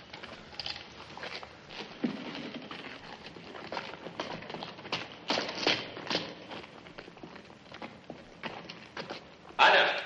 Mallory vuelve atrás. ¡Ana! Ella está cerca de la entrada. Él se acerca y la coge por la cintura. Va cojeando. ¿Necesita ayuda? ¿Está herida? Ella se zafa y continúa sola. Mandracos. Cuarto día a las 15 horas. Un pope camina entre las mesas de una terraza con hombres jugando y bebiendo. En una plaza se festeja una boda. En el centro los invitados bailan en corros cogidos de las manos. El comando entra en el pueblo. Andrea y María van en el pescante de un carro tirado por una mula. Brown y Spiro van sentados en la caja y Ana, Mallory y Miller caminan tras ellos. Pasar junto a una puerta, los cuatro últimos entran en ella mientras el carro continúa su marcha. Ana cierra y sube las escaleras, los demás la siguen. El carro llega a la plaza. Andrea lo detiene frente al dispensario. Se quita de los labios su eterna pipa. La vacía a golpecitos contra el carro. Él y Brown bajan y van a la parte posterior del carro. Quitan el portón, María baja. Ellos apartan la arpillera que cubre a Franklin. Rápidamente lo introducen en el dispensario y cierran. Metralletas alemanas los rodean. Un oficial les apunta con su pistola. Fuera, la fiesta continúa.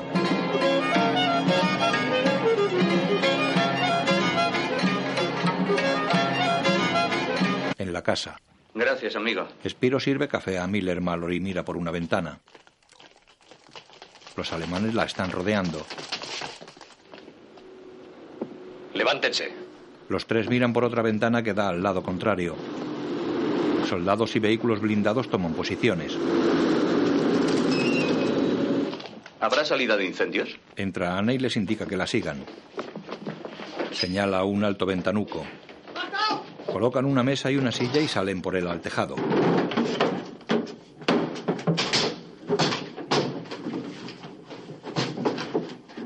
En la plaza los novios participan en el baile central.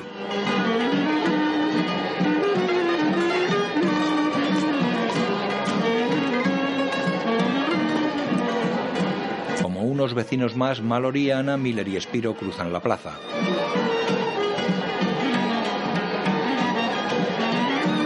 La novia se fija en varios soldados alemanes que observan la fiesta. Los cuatro miembros del comando miran el baile. Algunos vecinos los miran alarmados. Los miembros del comando se sientan a una mesa de la terraza.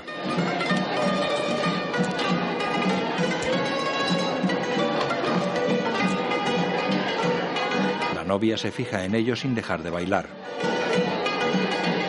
Un pope y su compañero de mesa miran a los recién llegados.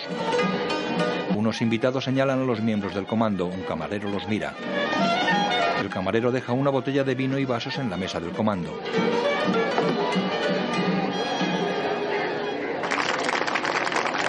Tras el baile los novios van a su mesa. Unos invitados miran a los soldados que entran en la terraza. Un camarero se acerca a ellos.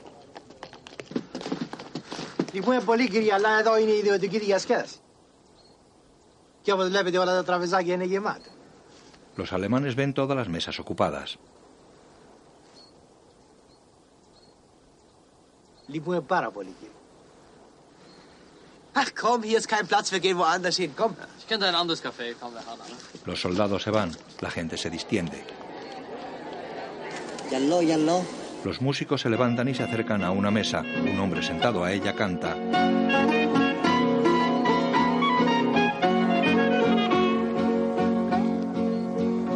Στον αφρό, στον αφρό της θάλασσας η αγάπη μου, η αγάπη μου κοιμάται Παρακαλώ σας κύματα μη μου την εξυπνάτε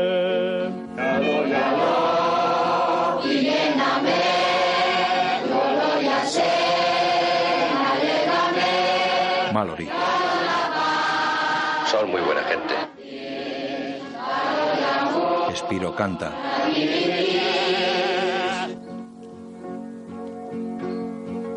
Najamilo, najamilo, nantabuna. Nable patina, nable patina nula. Nable patos pitakimu, nas prizis tira hula.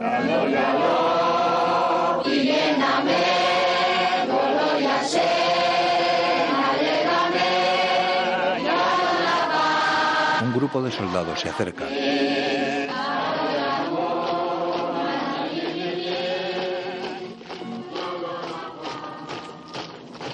Lo comanda el oficial que detuvo al grupo de Andrea.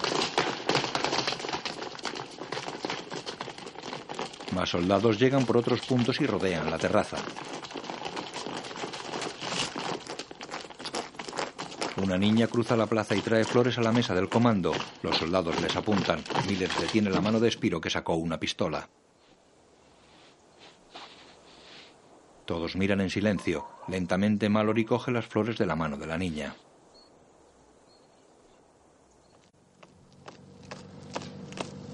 Cuarto día a las 21 horas. En el cuartel alemán de la isla. El teniente que los capturó entra en la estancia. Drivers ir for the team. Los prisioneros están de cara a la pared. Vuélvanse. Obedecen. Capitán Mallory, le felicito. Ha sido una verdadera hazaña. Lástima que estuviera destinada al fracaso. ¿Quieren decirme dónde esconden los explosivos? No. Como jefe de la invasión, el capitán Mallory debe jugar el papel de héroe. Ustedes no necesitan imitarle. Han sufrido mucho. Para ustedes la guerra ha terminado. ¿Por qué seguir sufriendo? Otro oficial va a venir a interrogarles. Un capitán de las SS. Sus métodos son bastante más severos. Ninguno de ustedes lleva uniforme, por tanto se les considera espías. Y todos saben el castigo que tiene el espionaje. Pero si uno de ustedes tiene el valor y la inteligencia de decirme dónde están los explosivos, les prometo que no solo salvarán su vida, sino la de todos sus camaradas. Esta es su única oportunidad, caballeros.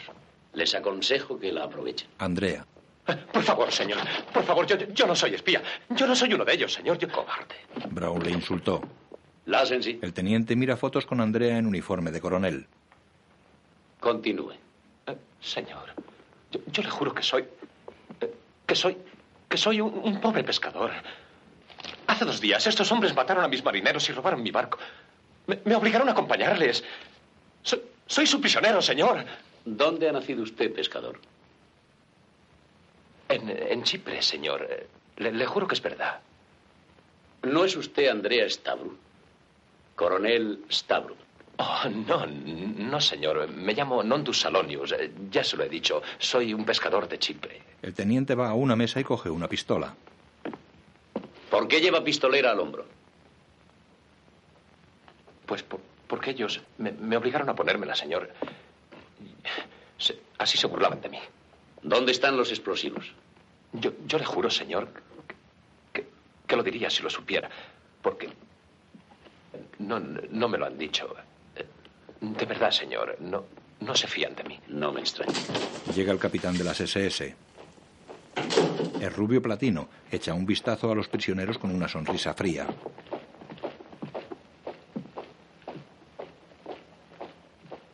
El comandante le telefoneará enseguida para felicitarle, Musel. Gracias. Les he interrogado sobre los explosivos, pero se niegan a contestar. El griego afirma que no es uno de ellos. Déjeme a mí. Eh, tú. Con que no eres del grupo, ¿eh? Oh, no, no, señor, no lo soy. Embustero. Le abofetea. Pero, excelente. Embustero. Vamos, no te he hecho daño.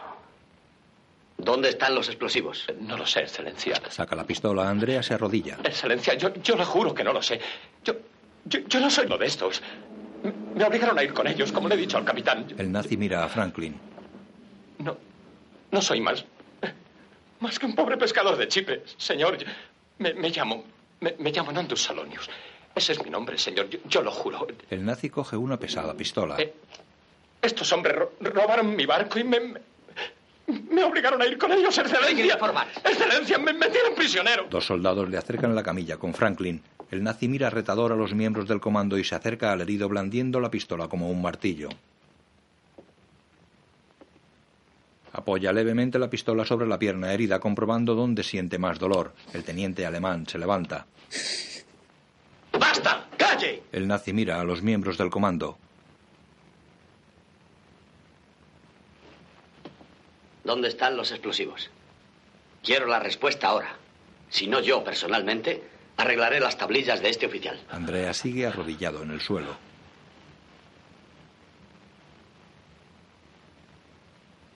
Muy bien. Toca la pierna de Franklin con la pistola. Andrea se retuerce. Por favor, no, no, por favor, no. no Levántese. No, no puedo, no. ¡Levántese! ¡Le digo que se levante inmediatamente! Estoy enfermo. Estoy enfermo. ¡Arriba! Dos soldados lo levantan. ¡Fuera! Estoy enfermo. Si no obedece, le aseguro que se acordará de mí. Estoy enfermo, por favor, no. Por favor, estoy enfermo. Estoy enfermo. Estoy... Empuja a los soldados contra Brown que les golpea. Les quitan sus armas y apuntan al capitán. Brown le quita la pistola. Andrea inmovilizó al nazi. Llame al centinela. El teniente obedece. ¡Vai! Un soldado entra y Brown lo inmoviliza. Ahora, teniente, póngase al teléfono y dígales que no le molesten hasta que reciban nuevas órdenes. El alemán se sienta lentamente a su mesa. Recuerde, ¿hablo un alemán? Perfecto. El teniente coge el teléfono. Les quitan los uniformes, los atan y se visten de soldados alemanes. No es muy higiénico, que digamos. Y la ropa interior es de un gusto lamentable. ¡Hay todo el mundo! Miller imita el saludo fascista.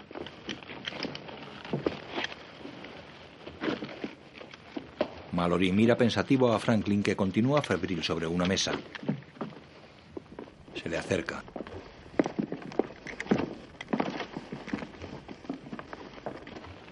Bueno, Roy, vamos a dejarte aquí. Lo comprendo. Mallory mira hacia los alemanes. Quiero hacerles perder el tiempo un poco. Pero lo que no deben saber es que el desembarco es mañana por la noche. Claro. Descuida. Le entrega cigarrillos y cerillas. Gracias. Buena suerte. Mallory va hasta el teniente. Un momento. Vamos a dejar aquí al comandante Franklin. Es un oficial herido. Espero que recibirá la necesaria asistencia médica. Nosotros no hacemos la guerra a los heridos. No todos somos como el capitán Sessler. ¿Dónde tienen la emisora de radio? No se lo diré. Mallory saca su pistola y le encañona. Usted no vacilaría en matarme por muchos motivos. Pero no por este. De todos modos, no se lo diré. Mallory guarda el arma y gesticula hacia Brown que amordaza al teniente.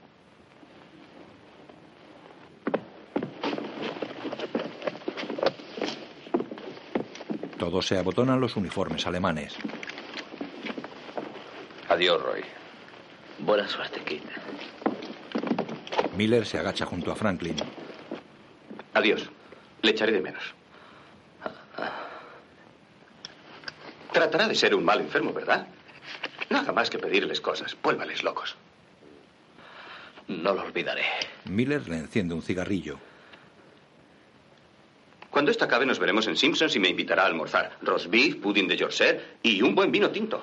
Carne, empanada de riñones. Lo que quiera con tal de que pague. Le pone el pitillo en los labios y se acerca a Andrea mientras Mallory abre la puerta. Coronel, qué actuación. Hmm. Adelante. Salen. Miller lanza a Franklin una última mirada.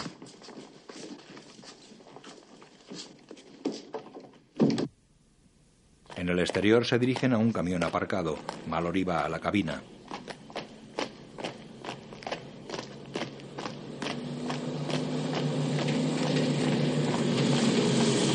Demás llevan a las dos chicas como si fuesen prisioneras y suben con ellas a la caja trasera. Miller baja el toldo trasero. Andrea y Brown montan delante con Mallory. Arrancan.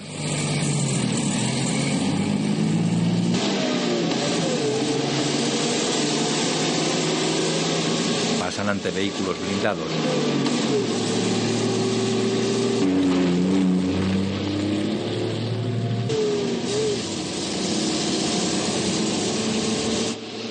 Amigo, espero que hayas hecho bien en dejar a Franklin con los alemanes. Dos soldados les dan el alto en la garita de salida.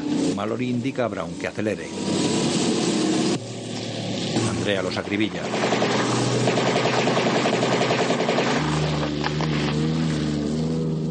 Circulan por una carretera abierta. Ahora conduce María por una carretera de montaña. Andrea y Mallory miran el borde en curva. María los mira de reojo y sonríe irónica. Ascienden por una serpenteante y estrecha carretera. Señor. ¿Qué? No, usted no. Señor Stablo. Hábleme de usted. ¿Qué quieres saber? ¿Está casado? Estuve casado. A mi mujer y a mis hijos los mataron.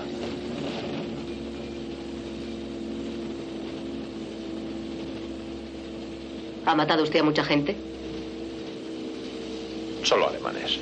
Ah, y algunos italianos. Capitán Mallory. ¿Qué? Es un hombre de suerte. Sí, ya lo sé. Señor Stabru, Diga. me gusta usted. Andrea la mira sorprendido. ¿Usted a mí también? Mallory mira irónico a Andrea. Llegan a un monasterio en la montaña totalmente encalado. María baja del camión y tira de la campanilla de la puerta.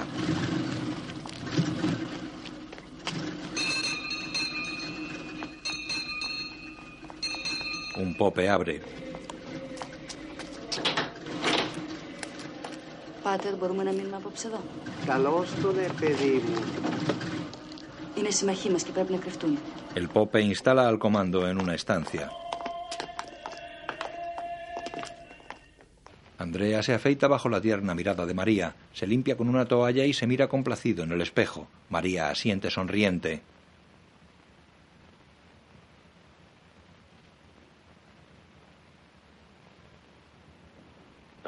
Miller y Brown. Qué cutis de bebé. Cualquiera te conoce. ¿No te quitas la pelusa que tienes debajo de la nariz? De ningún modo. Ahora soy oficial, ¿no lo ves? Lo siento, viejo, haber cogido otro uniforme. Mallory. Apaguen las luces dentro de cinco minutos. Quiero que descansen un poco. Lo primero para mañana será deshacernos del camión y coger otro coche. Luego recogeremos los explosivos y entraremos en Navarón. Tenemos que estar dentro de la fortaleza a las 10 de la noche de mañana. ¿Puedo preguntar cómo, señor? Entrando por la puerta. Simplemente con estos disfraces. No. Porque le he dicho a Franklin que se nos había dado contraorden. Que ya no íbamos a inutilizar los cañones. Le dije que teníamos que atraer la atención de los alemanes porque se desembarcan mañana por la noche en la costa sudeste. Si no me equivoco, los alemanes le pondrán escopolamina antes de operarle. Y él les dirá eso. Quizás no lo crean, pero tendrán que afrontar la realidad de que él sí lo cree. Se irán de Navarón y tomarán posiciones en la costa. Muy inteligente. Pero aún quedará la guarnición que protege la fortaleza. Y la obligaremos a salir haciendo que Andrea, Papadinos y Brown les distraigan y les hagan correr por todo Navarón. Si se crea suficiente confusión, Miller y yo tendremos posibilidad de entrar en el fuerte. Al mismo tiempo, las dos chicas robarán la lancha más rápida que encuentren, para que podamos huir una vez cumplida nuestra misión. Muy inteligente, sí, señor. Miller. Supongamos solo por suponer algo que no disponen de escopolamina. ¿Qué pasará entonces? Supongamos que emplean los métodos antiguos.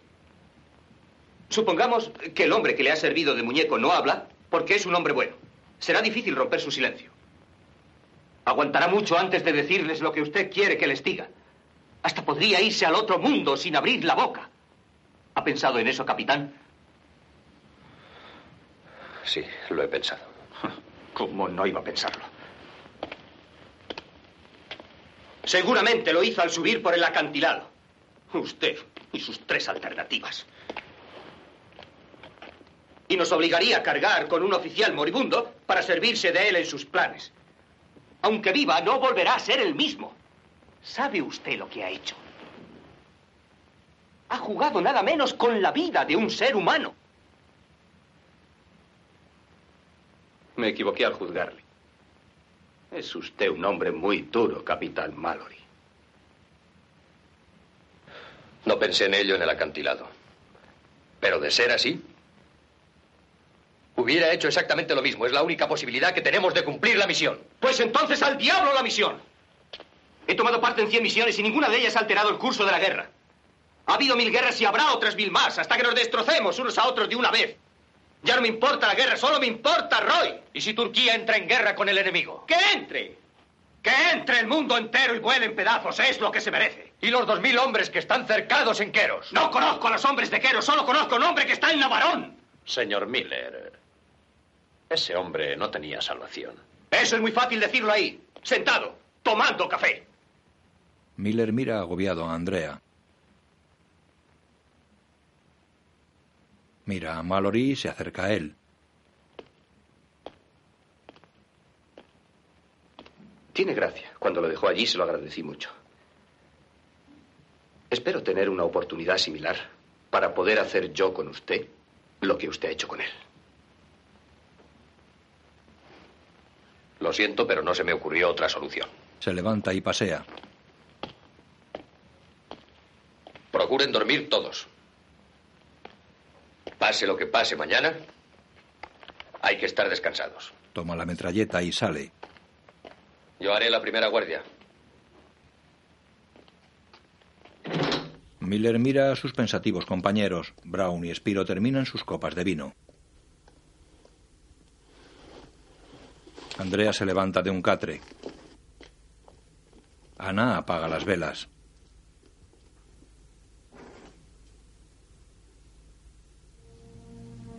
Todos duermen esparcidos por el suelo. Ana despierta y mira a los demás.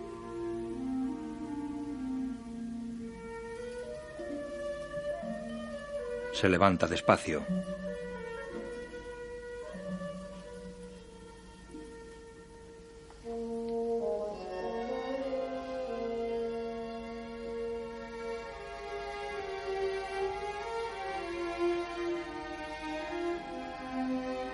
Andrea y Miller la ven salir de la estancia.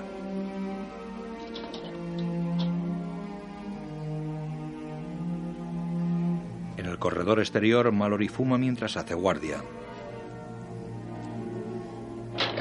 Lo mira sorprendida. Se acerca a él sentado en la pared opuesta.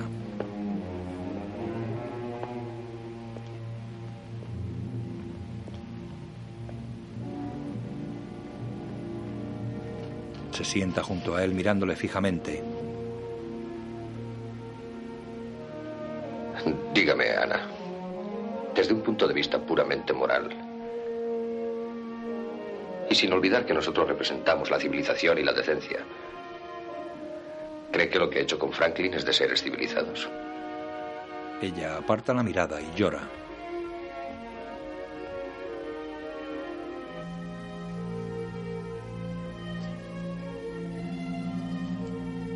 Él inclina su cabeza buscándole los ojos. Ella vuelve a mirarle de frente.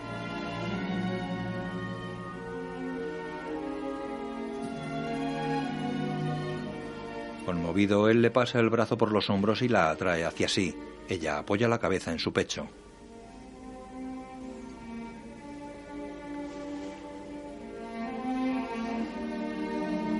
Levanta los ojos hacia Mallory.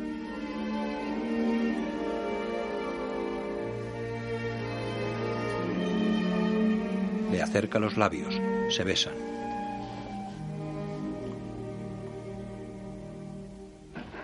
En el cuartel alemán, Sessler tortura a Franklin. Llega el general al mando.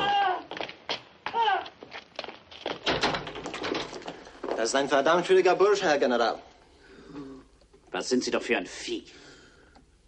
Habt ihr Skopalamin da? Jawohl, Herr General. Dann geben Sie es ihm. Skopalamin. Sie können gehen. Jawohl, Herr General. Skopalamin. Nichts anderes, verstanden? El general y Sessler se van.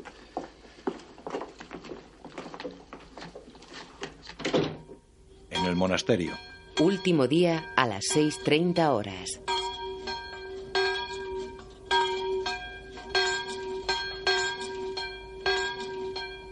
Un furgón alemán transita por una carretera de montaña. Ana y María están escondidas tras un peñasco. Con el camión robado detenido en la carretera, Mallory les da el alto. Unser LKW ist zusammengebrochen. Sehen Sie zu. Saca al conductor. Jawohl, Herr Oberleutnant. Die zwei Idioten dort drüben sind absolut hoffnungslos. Am besten wär's, Sie an die Ostfront. Ich bin ein guter Mechaniker, Herr Oberleutnant. Ich werde ihn in Ordnung bringen. El conductor del furgón y su ayudante van hacia el camión. Brown y Spiro les encañonan. Passen Sie auf. Un alemán quedó en la parte trasera del furgón y apunta a Mallory por la espalda. Hände hoch. Andrea acribilla al alemán del furgón. El comando arroja por un precipicio el camión que robaron.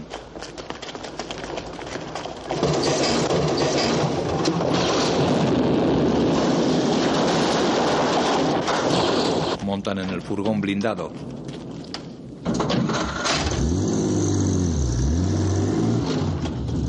Desde lejos se distingue fuego y humo en Mandracos. El furgón circula por una carretera de montaña sin asfaltar, conduce María.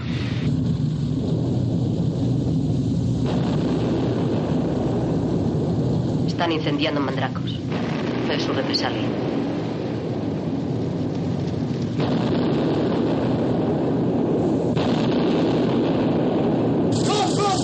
En el pueblo los soldados evacúan a la población. Hombres, mujeres y niños con sus pertenencias a cuestas son conducidos por los soldados que incendian casa por casa. Un soldado echa una granada dentro de una casa. Una ambulancia circula hacia Navarón, amurallada con una fortaleza medieval. En su interior va Franklin atendido por un sanitario y custodiado por soldados.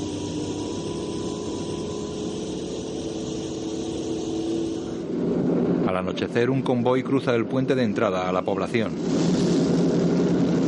El furgón del comando se detiene frente a unas edificaciones. Bajan. Ana se queda en el furgón. Los demás se asoman por una baranda. Ven el convoy entrando en la ciudad. Ahora en el puente solo queda un par de soldados de guardia. Miller y Mallory se miran y se alejan corriendo. El furgón cruza el puente. Un soldado les da el alto y se acerca al conductor con la mano extendida solicitándole el pase. Mallory se desabotona un bolsillo. El otro soldado vigila la ventanilla del copiloto. Spiro y Andrea asoman tras el furgón. Los atacan y los arrojan por el puente.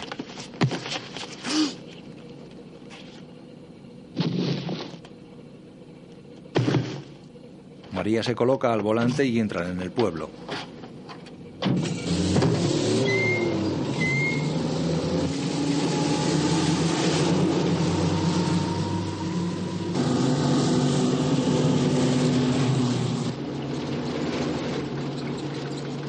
Pasan por un cartel de prohibición. Esta parte del pueblo ha sido evacuada. La vibración de los cañones ha debilitado los edificios. Circulan entre casas agrietadas.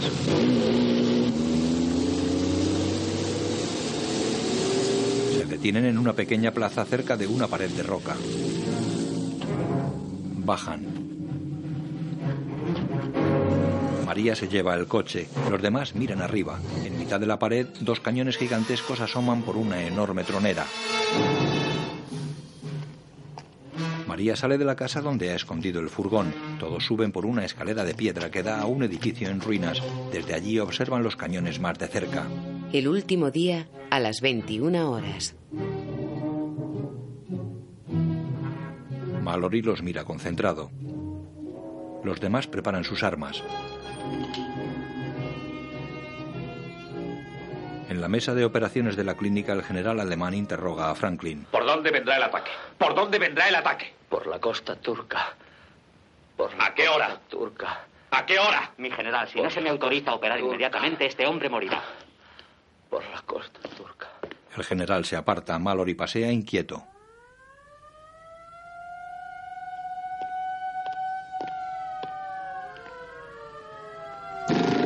Una compañía acorazada se moviliza.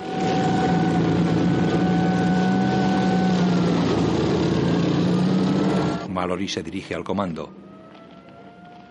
¿Está suficientemente claro todo? ¿Alguna pregunta? Buena suerte. Todos se preparan.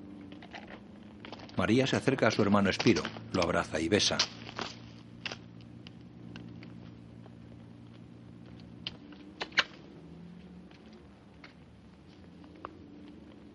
No necesitaré esto, tómalo. Spiro le da su pistola. Spiro. Le lanza una metralleta. Andrea. Yasu. Yasu, María. Miller. Que nadie se mueva. La fiesta ha terminado. Lleva un maletín. Alguien lo ha echado todo a perder. Prueba A. Un fulminante de reloj. Elemental y arcaico, pero funciona. Solo que este no funcionará. ¿Y sabe por qué? El reloj está bien, pero el contacto está cortado. Aunque este reloj siguiera andando hasta Navidad, no podría disparar un cohete. Lo tira. Prueba B. La prueba B se ha perdido. Todos mis fulminantes retardados se han esfumado, han desaparecido.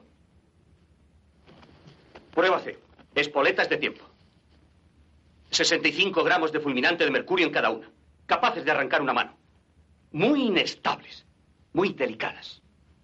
Las retuerce y las arroja al suelo.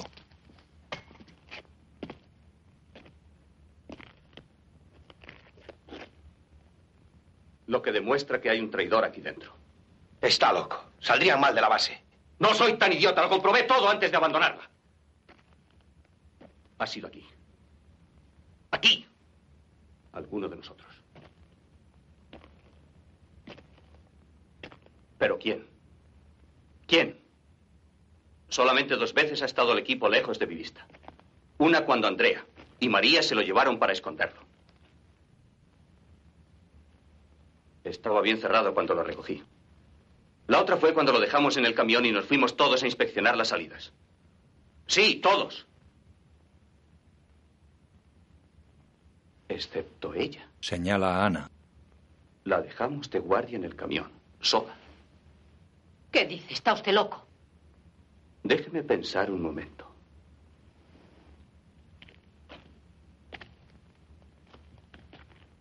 Desde que llegamos aquí hemos estado cayendo de un peligro en otro.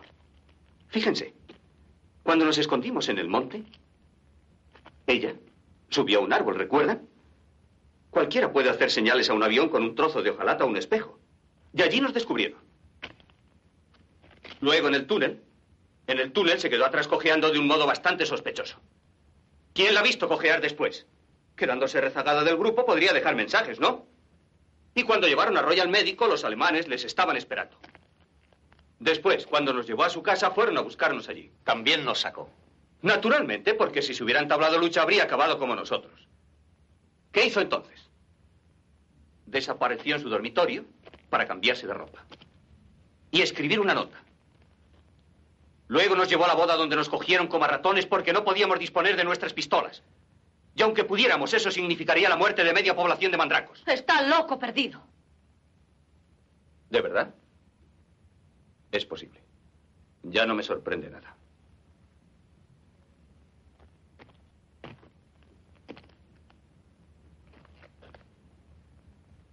Pero podemos asegurarnos, si quieren, que nos enseñe las cicatrices que los alemanes le dejaron en la espalda. Esas horribles cicatrices. ¿Qué dice María?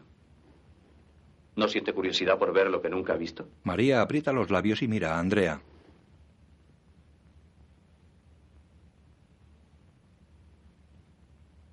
El cretense se acerca a Ana que trata de coger su arma. Él se la quita y la lleva al centro. Le abre el vestido. Su espalda está limpia de cicatrices. Le hace girar para que todos la vean. Miller se acerca. Descanse en paz. Andrea la arroja al suelo.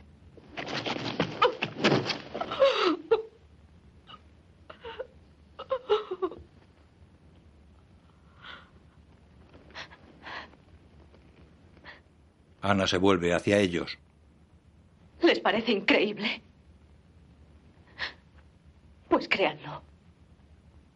No resisto el dolor. Es fácil ser valiente estando libre, estando con amigos. Pero a mí me cogieron. Los otros estaban libres, pero no me ayudaron. Estaba sola. Sola en sus manos. Me amenazaron con cosas horribles. Con torturarme. Vi lo que hacían con otras personas.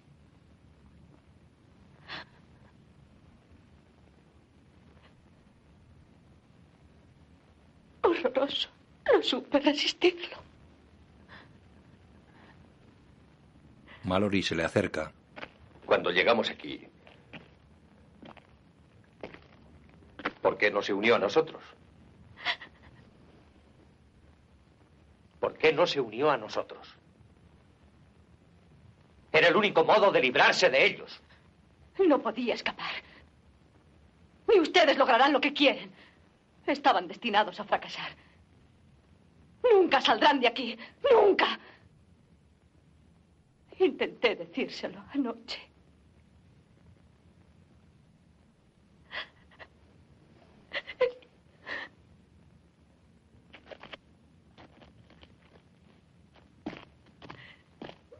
Mallory se acerca a Miller.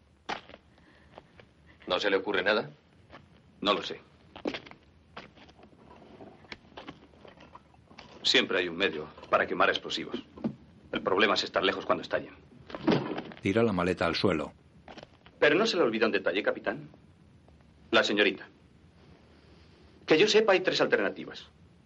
Una, dejarla aquí, pero nada nos garantiza que no la encuentren. En su caso, no necesitan drogas para que hable. Dos, llevárnosla. Esto dificultaría las cosas más de lo que están. Y tres, la solución de Andrea. ¿Recuerda? Mallory asiente.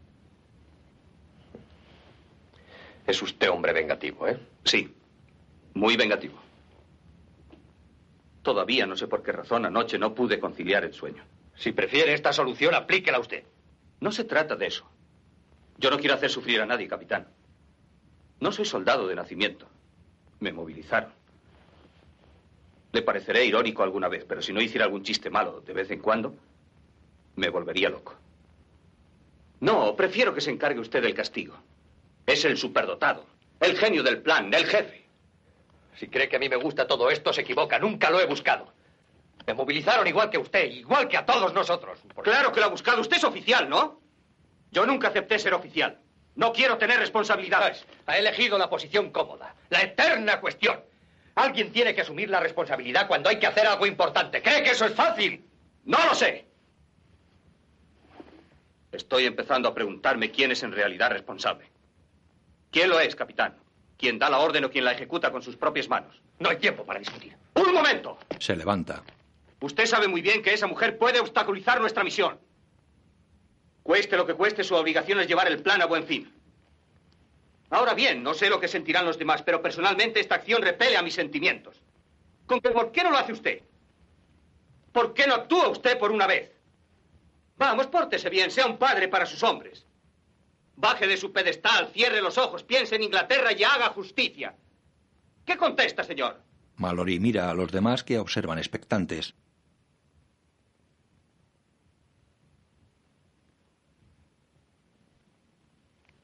Con gesto duro se acerca a Ana que continúa en el suelo con la espalda desnuda.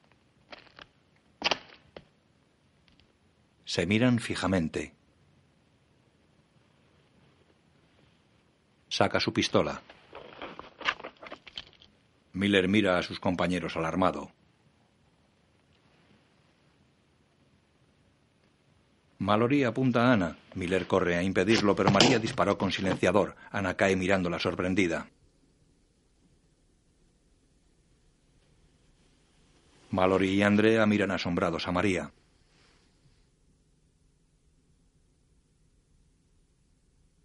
La mujer no aparta su mirada de Ana. Mallory enfunda y va hasta ella. Le coge la pistola.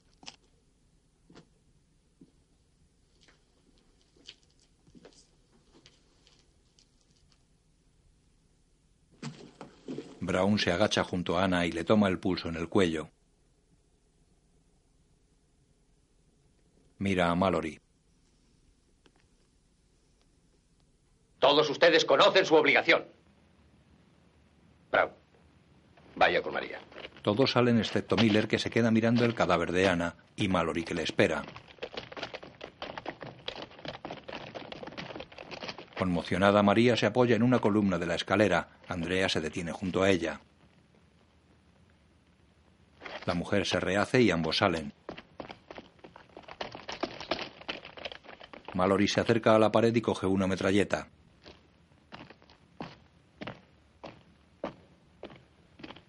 Miller, cuando se lleva un uniforme y se lleva como es debido, no es difícil matar. A veces cuesta más no matar. Hasta ahora no ha hecho usted más que sentirse superior y mantenerse al margen. Pues bien, eso se ha terminado para siempre. Está en el fregado, metido hasta el cuello. Me han dicho que es usted un genio en explosivos. Empiece a demostrarlo. Me ha desafiado a utilizar esto. Y le juro que si no se le ocurre algo, lo utilizaré contra usted. No lo olvide. Andando. Abatido, Miller coge su arma y sale seguido por Mallory.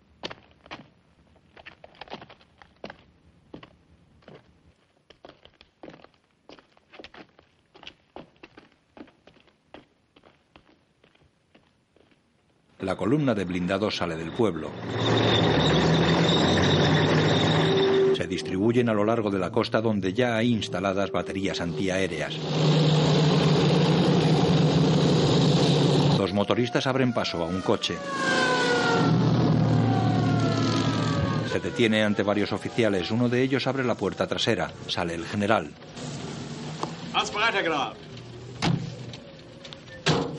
El reloj de Mallory marca las 10 menos 5 de la noche. Esperan dentro del furgón robado. El furgón está aparcado en la pequeña plaza bajo la pared de roca donde están los gigantescos cañones. Mallory extiende el plano que le dio Jensen y lo estudia bajo la luz de una linterna. En él está marcada la entrada a la instalación y el montacargas de acceso a los cañones.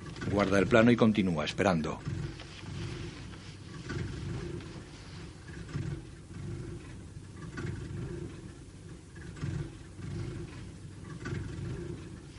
Mira la hora, son las 10 en punto.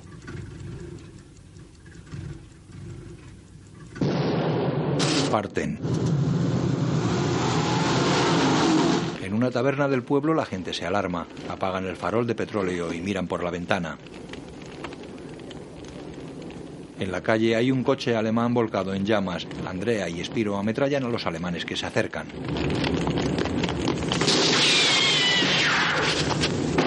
Andrea se lleva a Spiro.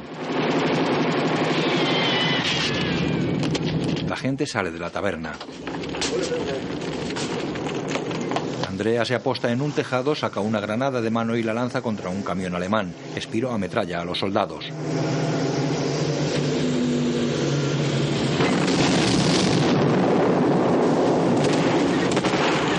Motoristas alemanes circulan por una estrecha calle.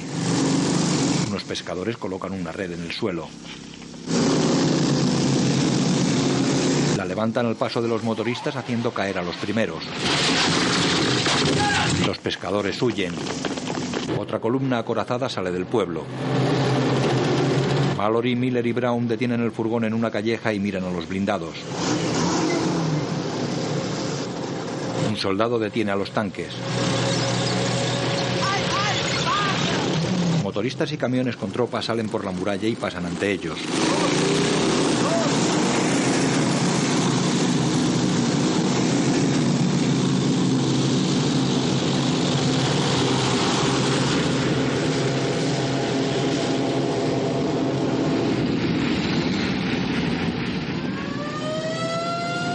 Todos se detienen y apartan ante el motorista con sirena.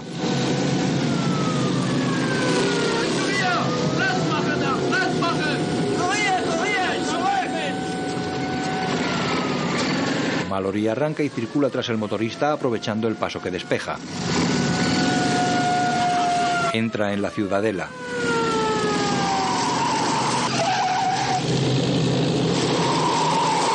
Choca contra un tanque y quedan parados. Un oficial se les acerca. Mallory arranca y se interna en la fortaleza esquivando tanques y otros vehículos.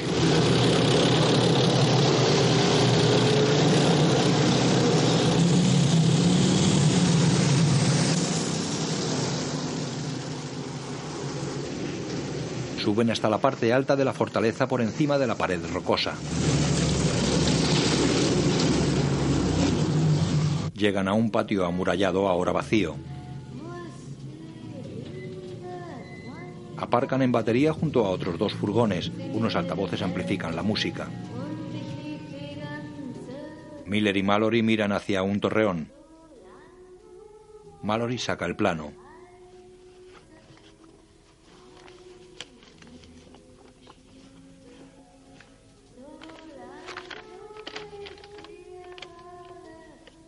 Lo miran con la linterna.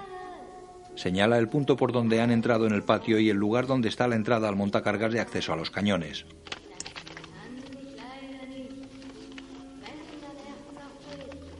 Dos soldados vigilan la entrada al búnker con un águila nazi sobre el dintel. Los artilleros descansan en su dormitorio. Un artillero descorre una cortina y se asoma. En el exterior, los dos soldados se acercan a una garita. Uno de ellos entra. Was gibt's? Keine Ahnung, es war aber eine große. Desde el furgón, Miller y Mallory ven al otro guardia subir a la muralla y mirar por las almenas.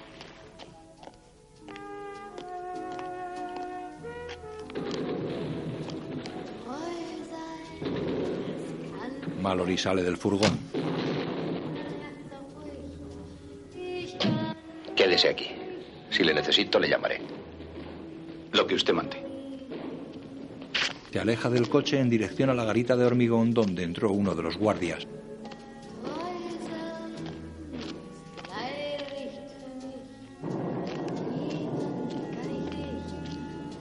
Se pega a la garita, mira por la tronera y ve al guardia dentro haciendo café.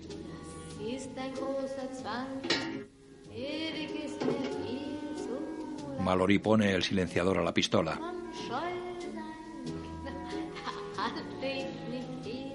El otro soldado sigue mirando por las almenas. Procurando no ser visto por el soldado de la muralla, Mallory llega a la puerta de la garita. Dentro el soldado escucha atento. Mallory entra, el guardia se cuadra. Mallory dispara, el soldado se desploma. Fuera el guardia de las almenas baja al patio. En el furgón Miller se alarma.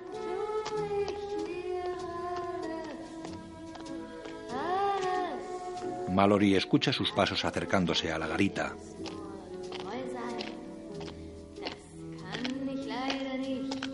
Mallory se esconde a un lado de la entrada. El guardia se asoma y ve a su compañero sentado con la cabeza apoyada en la mesa. Was machst du denn da? Schläfst? Entra. Wo ist mein Kaffee? Mallory le disparó por la espalda, abatiéndolo. Mira fuera y sale. Miller y Mallory sacan el equipo del furgón. En su dormitorio, el turno de artillero se prepara para el trabajo. Mensch, mach den Vorhang zu. Los! Miller y Mallory pasan ante su ventana sin ser vistos. Aligeran el paso y entran en el búnker. Dejan en el suelo el equipo, cierran el gran portón de metal y echan los pasadores de seguridad.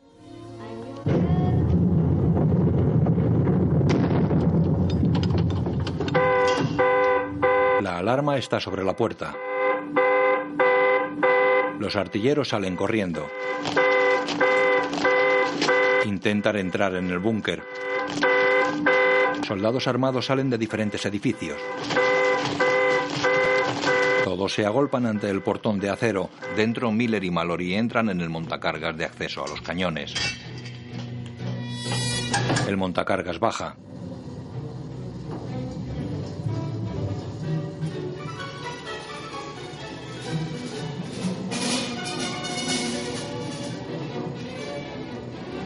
Se detiene y ellos salen. Recorren un pasadizo horadado en la montaña.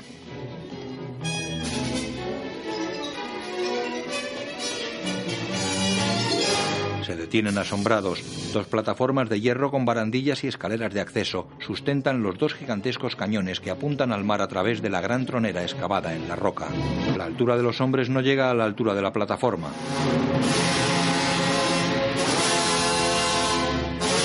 Miller y Mallory los miran asombrados. Las plataformas que soportan los inmensos cañones están sobre raíles. Giran hacia la puerta. Fuera dos hombres golpean el portón con mazas. Miller trepa a uno de los cañones y coloca cargas explosivas. Mallory coge un rollo de cuerda y se acerca a la barandilla que hay en la boca de la tronera. Ata la cuerda a la barandilla. Lanza el cabo pared abajo. En la costa un soldado sale del puesto de radio y corre entre los tanques. Se acerca con un papel al general. El general lo lee. Los oficiales lo rodean. Ich fahre zur Festung zurück. Sie bleiben hier, bis Sie von mir hören. Zum Befehl. Auf die Festung! Monta en su coche. Una motora alemana está atracada en el puerto. María nada ante la popa. Un marinero vigila en esa dirección. Brown sube por la popa cuchillo en mano. Sube despacio y con sigilo. El marinero ve las manos de María asomando por la proa. Brown se lanza sobre él y ruedan a la cabina. Brown queda bloqueado mirando al marinero. María pone en marcha la motora. El marinero nota la indecisión de Brown. Brown le tapa la boca y lo acuchilla. Suelta el cuchillo para taparle la boca con las dos manos. El alemán se arranca el cuchillo y lo clava en Brown que cae de espaldas. María conduce la motora. Brown intenta avisar pero se derrumba.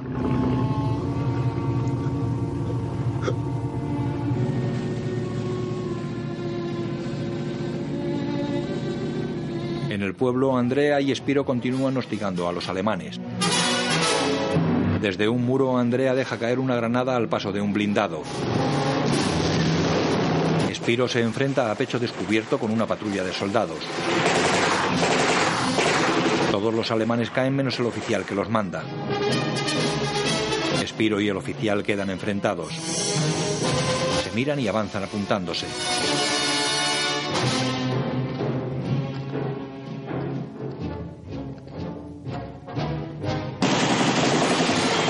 Ambos se hieren. Llega Andrea. El alemán se derrumba. Andrea corre hacia Spiro que suelta el arma y cae. Varios alemanes van hacia él que lanza una granada. A su espalda le ataca un blindado. Él responde matando al artillero. Lo acorralan. Lanza otra granada. Escapa. El cuerpo de Spiro queda tendido en las piedras. En la fortificación los mecánicos aplican un soplete a la puerta del búnker. Dentro colocan las cargas. Deme el detonador. Mallory se lo da y Miller lo conecta a los cartuchos.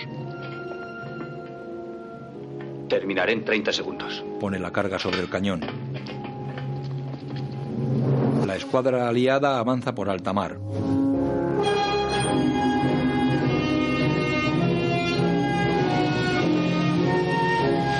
Mallory sube en el montacargas.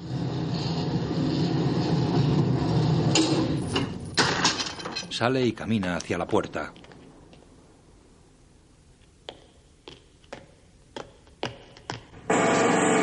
Fuera los alemanes agujerean el portón con taladros. Mallory corre hacia adentro.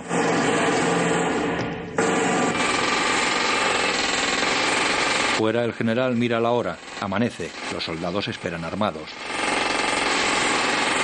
Dentro Mallory busca a Miller entre los cañones. Vuelve hacia el montacargas.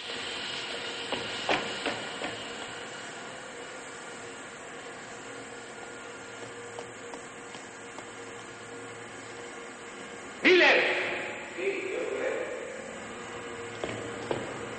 Miller coloca una carga en la base del montacargas. Mallory baja por la escalera. ¿Qué está haciendo? Lo primero que inspeccionarán serán los cañones y tal vez descubran mi truco. No son tontos, ¿sabe? Claro que al menor descuido en su afán de retirar los explosivos producirán el mismo resultado. Este es un dispositivo de seguridad, digamos de emergencia. ¿Cómo funciona? ¿Quiere bajar el montacargas? Mallory pulsa el botón y el montacargas baja.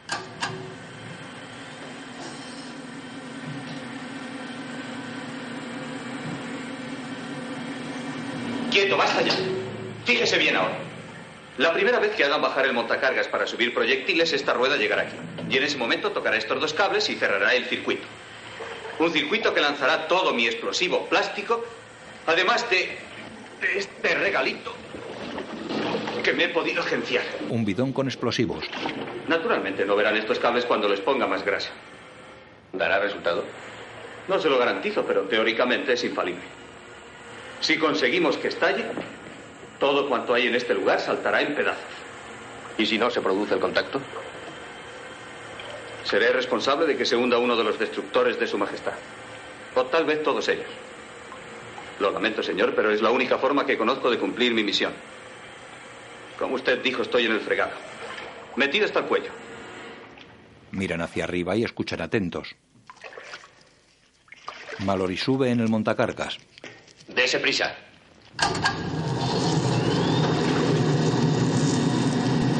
Miller cubre con grasa los cables colocados en el raíl del montacargas.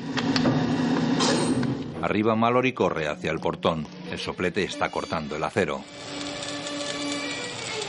La flota aliada avanza. En el búnker, los ingleses corren los cañones. Miller pone una rata muerta bajo uno de ellos. El soplete corta el acero del portón. Venga, no, usted primero. Recuerda, no sé nadar, señor.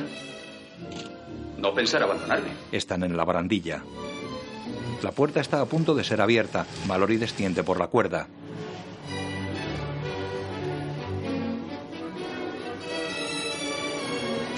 Miller tira su arma al agua y desciende tras Mallory. Va en calcetines. Terminan de cortar el portón. Un soldado dispara a través del agujero. Lo abren y los soldados entran. Miller baja por la cuerda. Los soldados llegan al montacargas y se tiran resbalando por los pasamanos de las escaleras. Mallory desciende con agilidad por la pared de roca. También va descalzo y sin ropa alemana.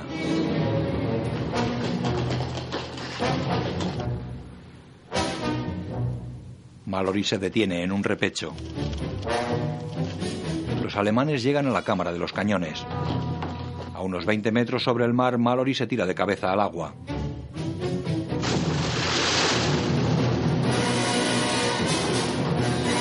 Miller continúa descendiendo con dificultad. Mallory le apremia desde el agua. Con cara de terror, Miller se deja caer. Los alemanes se asoman a la barandilla de la tronera y miran hacia abajo. En el agua, Mallory nada hacia Miller, que se hunde. Lo agarra. Llega la motora conducida por María. Los soldados disparan desde arriba.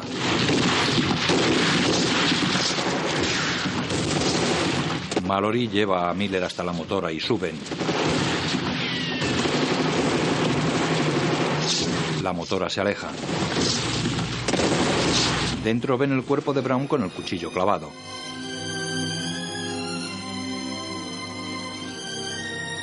El barco bordea la isla. Andrea sale del agua y trepa por unos escollos. Se quita la guerrera.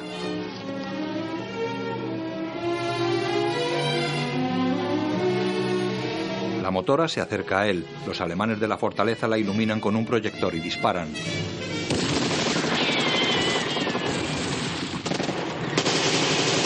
Andrea dispara destrozando el proyector. La motora se detiene y Andrea nada hasta ella. Miller se asoma por la borda. Andrea se acerca despacio nadando con dificultad. No, no puedo. No, el brazo. Mallory extiende un bichero. Andrea lo mira desconcertado. Vamos, hombre. Agárrate. Agárrate, dicho. Andrea se agarra y Mallory lo sube a cubierta.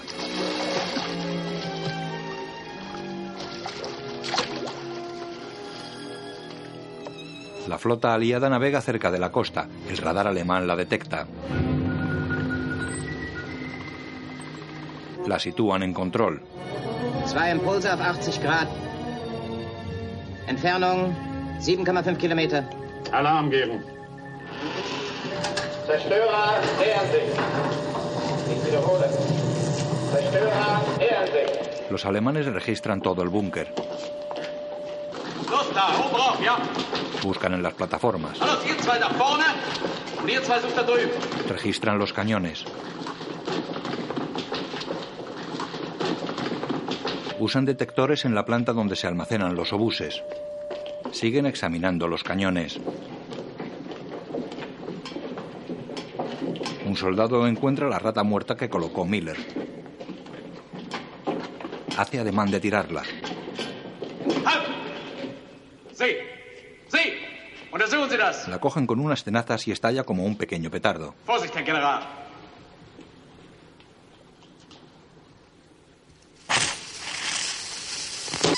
Los oficiales y el general se asustan. Otro soldado avisa desde la plataforma de un cañón. El oficial sube por la escalerilla.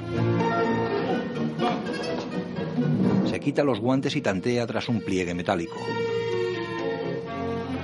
Encuentra cartuchos de dinamita agarrados a la estructura. Los saca con cuidado.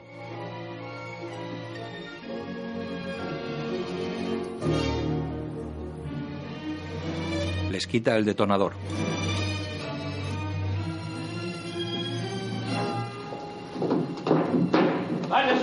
Lanza los cartuchos a un ayudante. El general y los oficiales se van.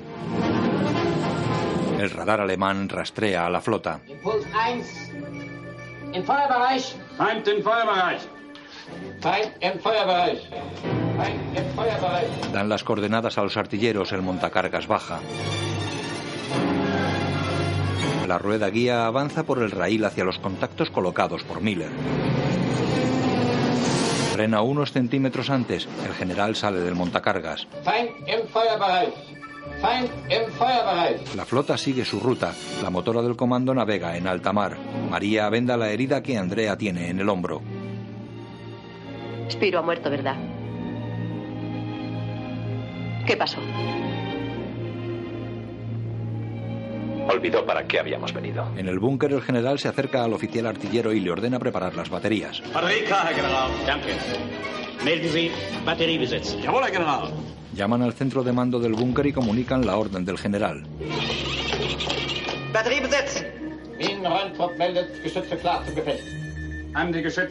Transmiten la orden a las baterías. Los artilleros corren a sus puestos.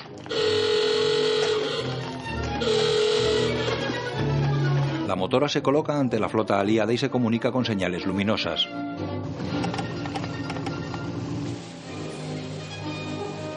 Utilizando vagonetas, los artilleros transportan obuses que luego son izados hasta los cañones.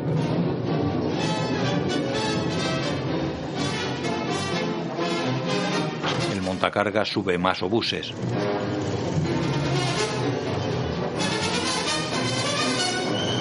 Provistos de capelinas con capucha y gafas especiales para evitar quemaduras, los artilleros cargan la primera andanada.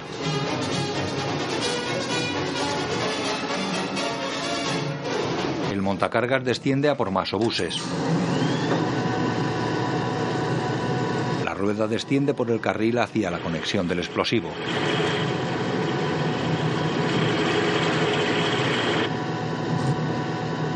La detienen a unos centímetros de los cables. Los artilleros preparan los cañones. El oficial al mando ordena prepararse para disparar.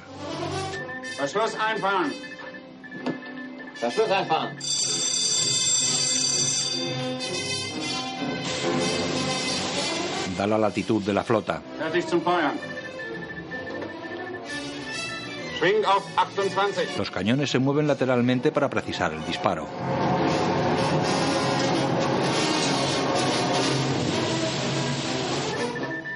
Ahora da la altitud. Los cañones se elevan. La flota sigue su rumbo. Los cañones siguen subiendo. Los artilleros bajan de los cañones. El radar tiene localizada a la flota aliada.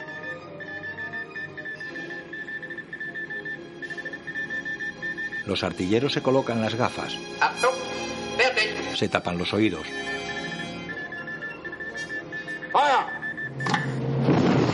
El resplandor y el aire desplazado por la explosión zarandean a los artilleros. Desde la motora ven cómo la andanada cae a pocos metros del convoy.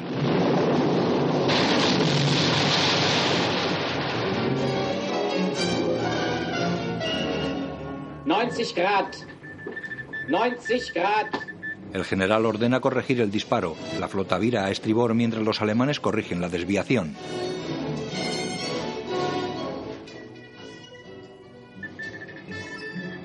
Envían una nueva andanada. Feuer!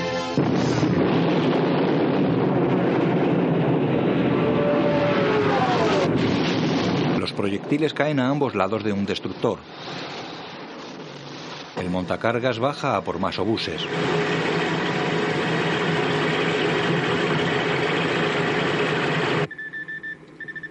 La rueda toca los cables.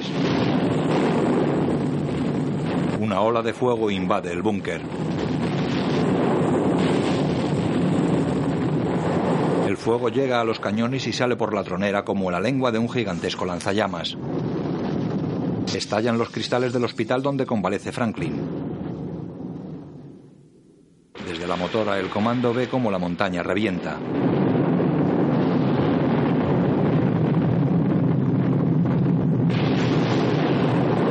Desde su cama en el hospital, Franklin mira emocionado las explosiones.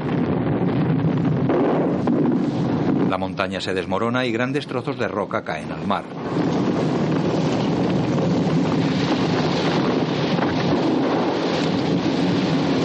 Una explosión lanza los gigantescos cañones fuera de la tronera y caen al agua rodeados de grandes piedras.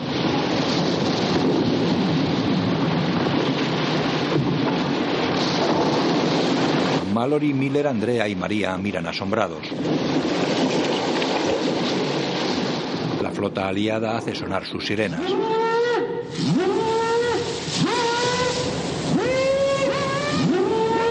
Franklin escucha emocionado desde su cama.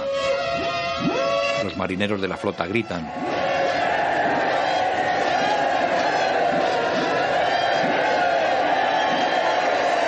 Fuego aún se mantiene en el interior de lo que queda de montaña. Andrea y María se sonríen. Miller les mira y Andrea les saluda.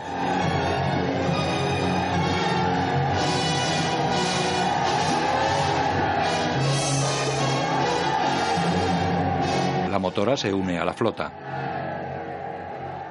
¿Y ahora piensas volver a Creta? Sí. Vienes con nosotros. ¿Con nosotros? Conmigo. Tengo que volver. Ya viste lo que hicieron en Mandracos. Navarón pagará muy caro vuestro éxito de esta noche. Pegados a una fragata, Mallory extiende su mano para ayudar a Andrea. Venga, te echaré una mano. Me vuelvo allá. Hemos cumplido la misión. No, tú has cumplido la tuya. ¿Qué probabilidades crees que tienes de quedar con vida allí? No es tan fácil acabar conmigo. Mallory sonríe y se aleja. Andrea le detiene. ¿Eh? Le tiende la mano y Mallory se la estrecha.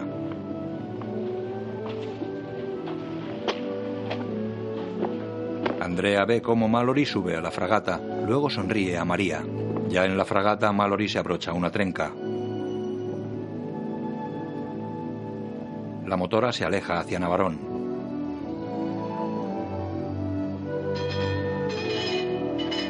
Se acerca a Miller que fuma mirando hacia el fuego que aún sale por la montaña volada. Los chicos de Queros pronto estarán contentos.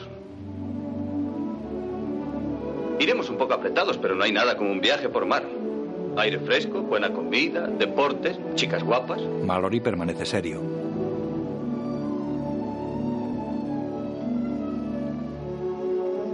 Quiero pedirle perdón, señor.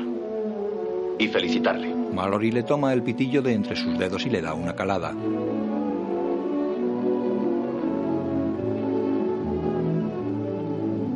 A decir verdad, nunca creí que lo lograríamos. A decir verdad, yo tampoco. Le devuelve el pitillo y sonríe. Los dos miran el fuego que aún arde en la montaña. Sobre una vista aérea de la flota alejándose de Navarón se encadenan las imágenes de Brown y Spiro, Franklin, María y Andrea.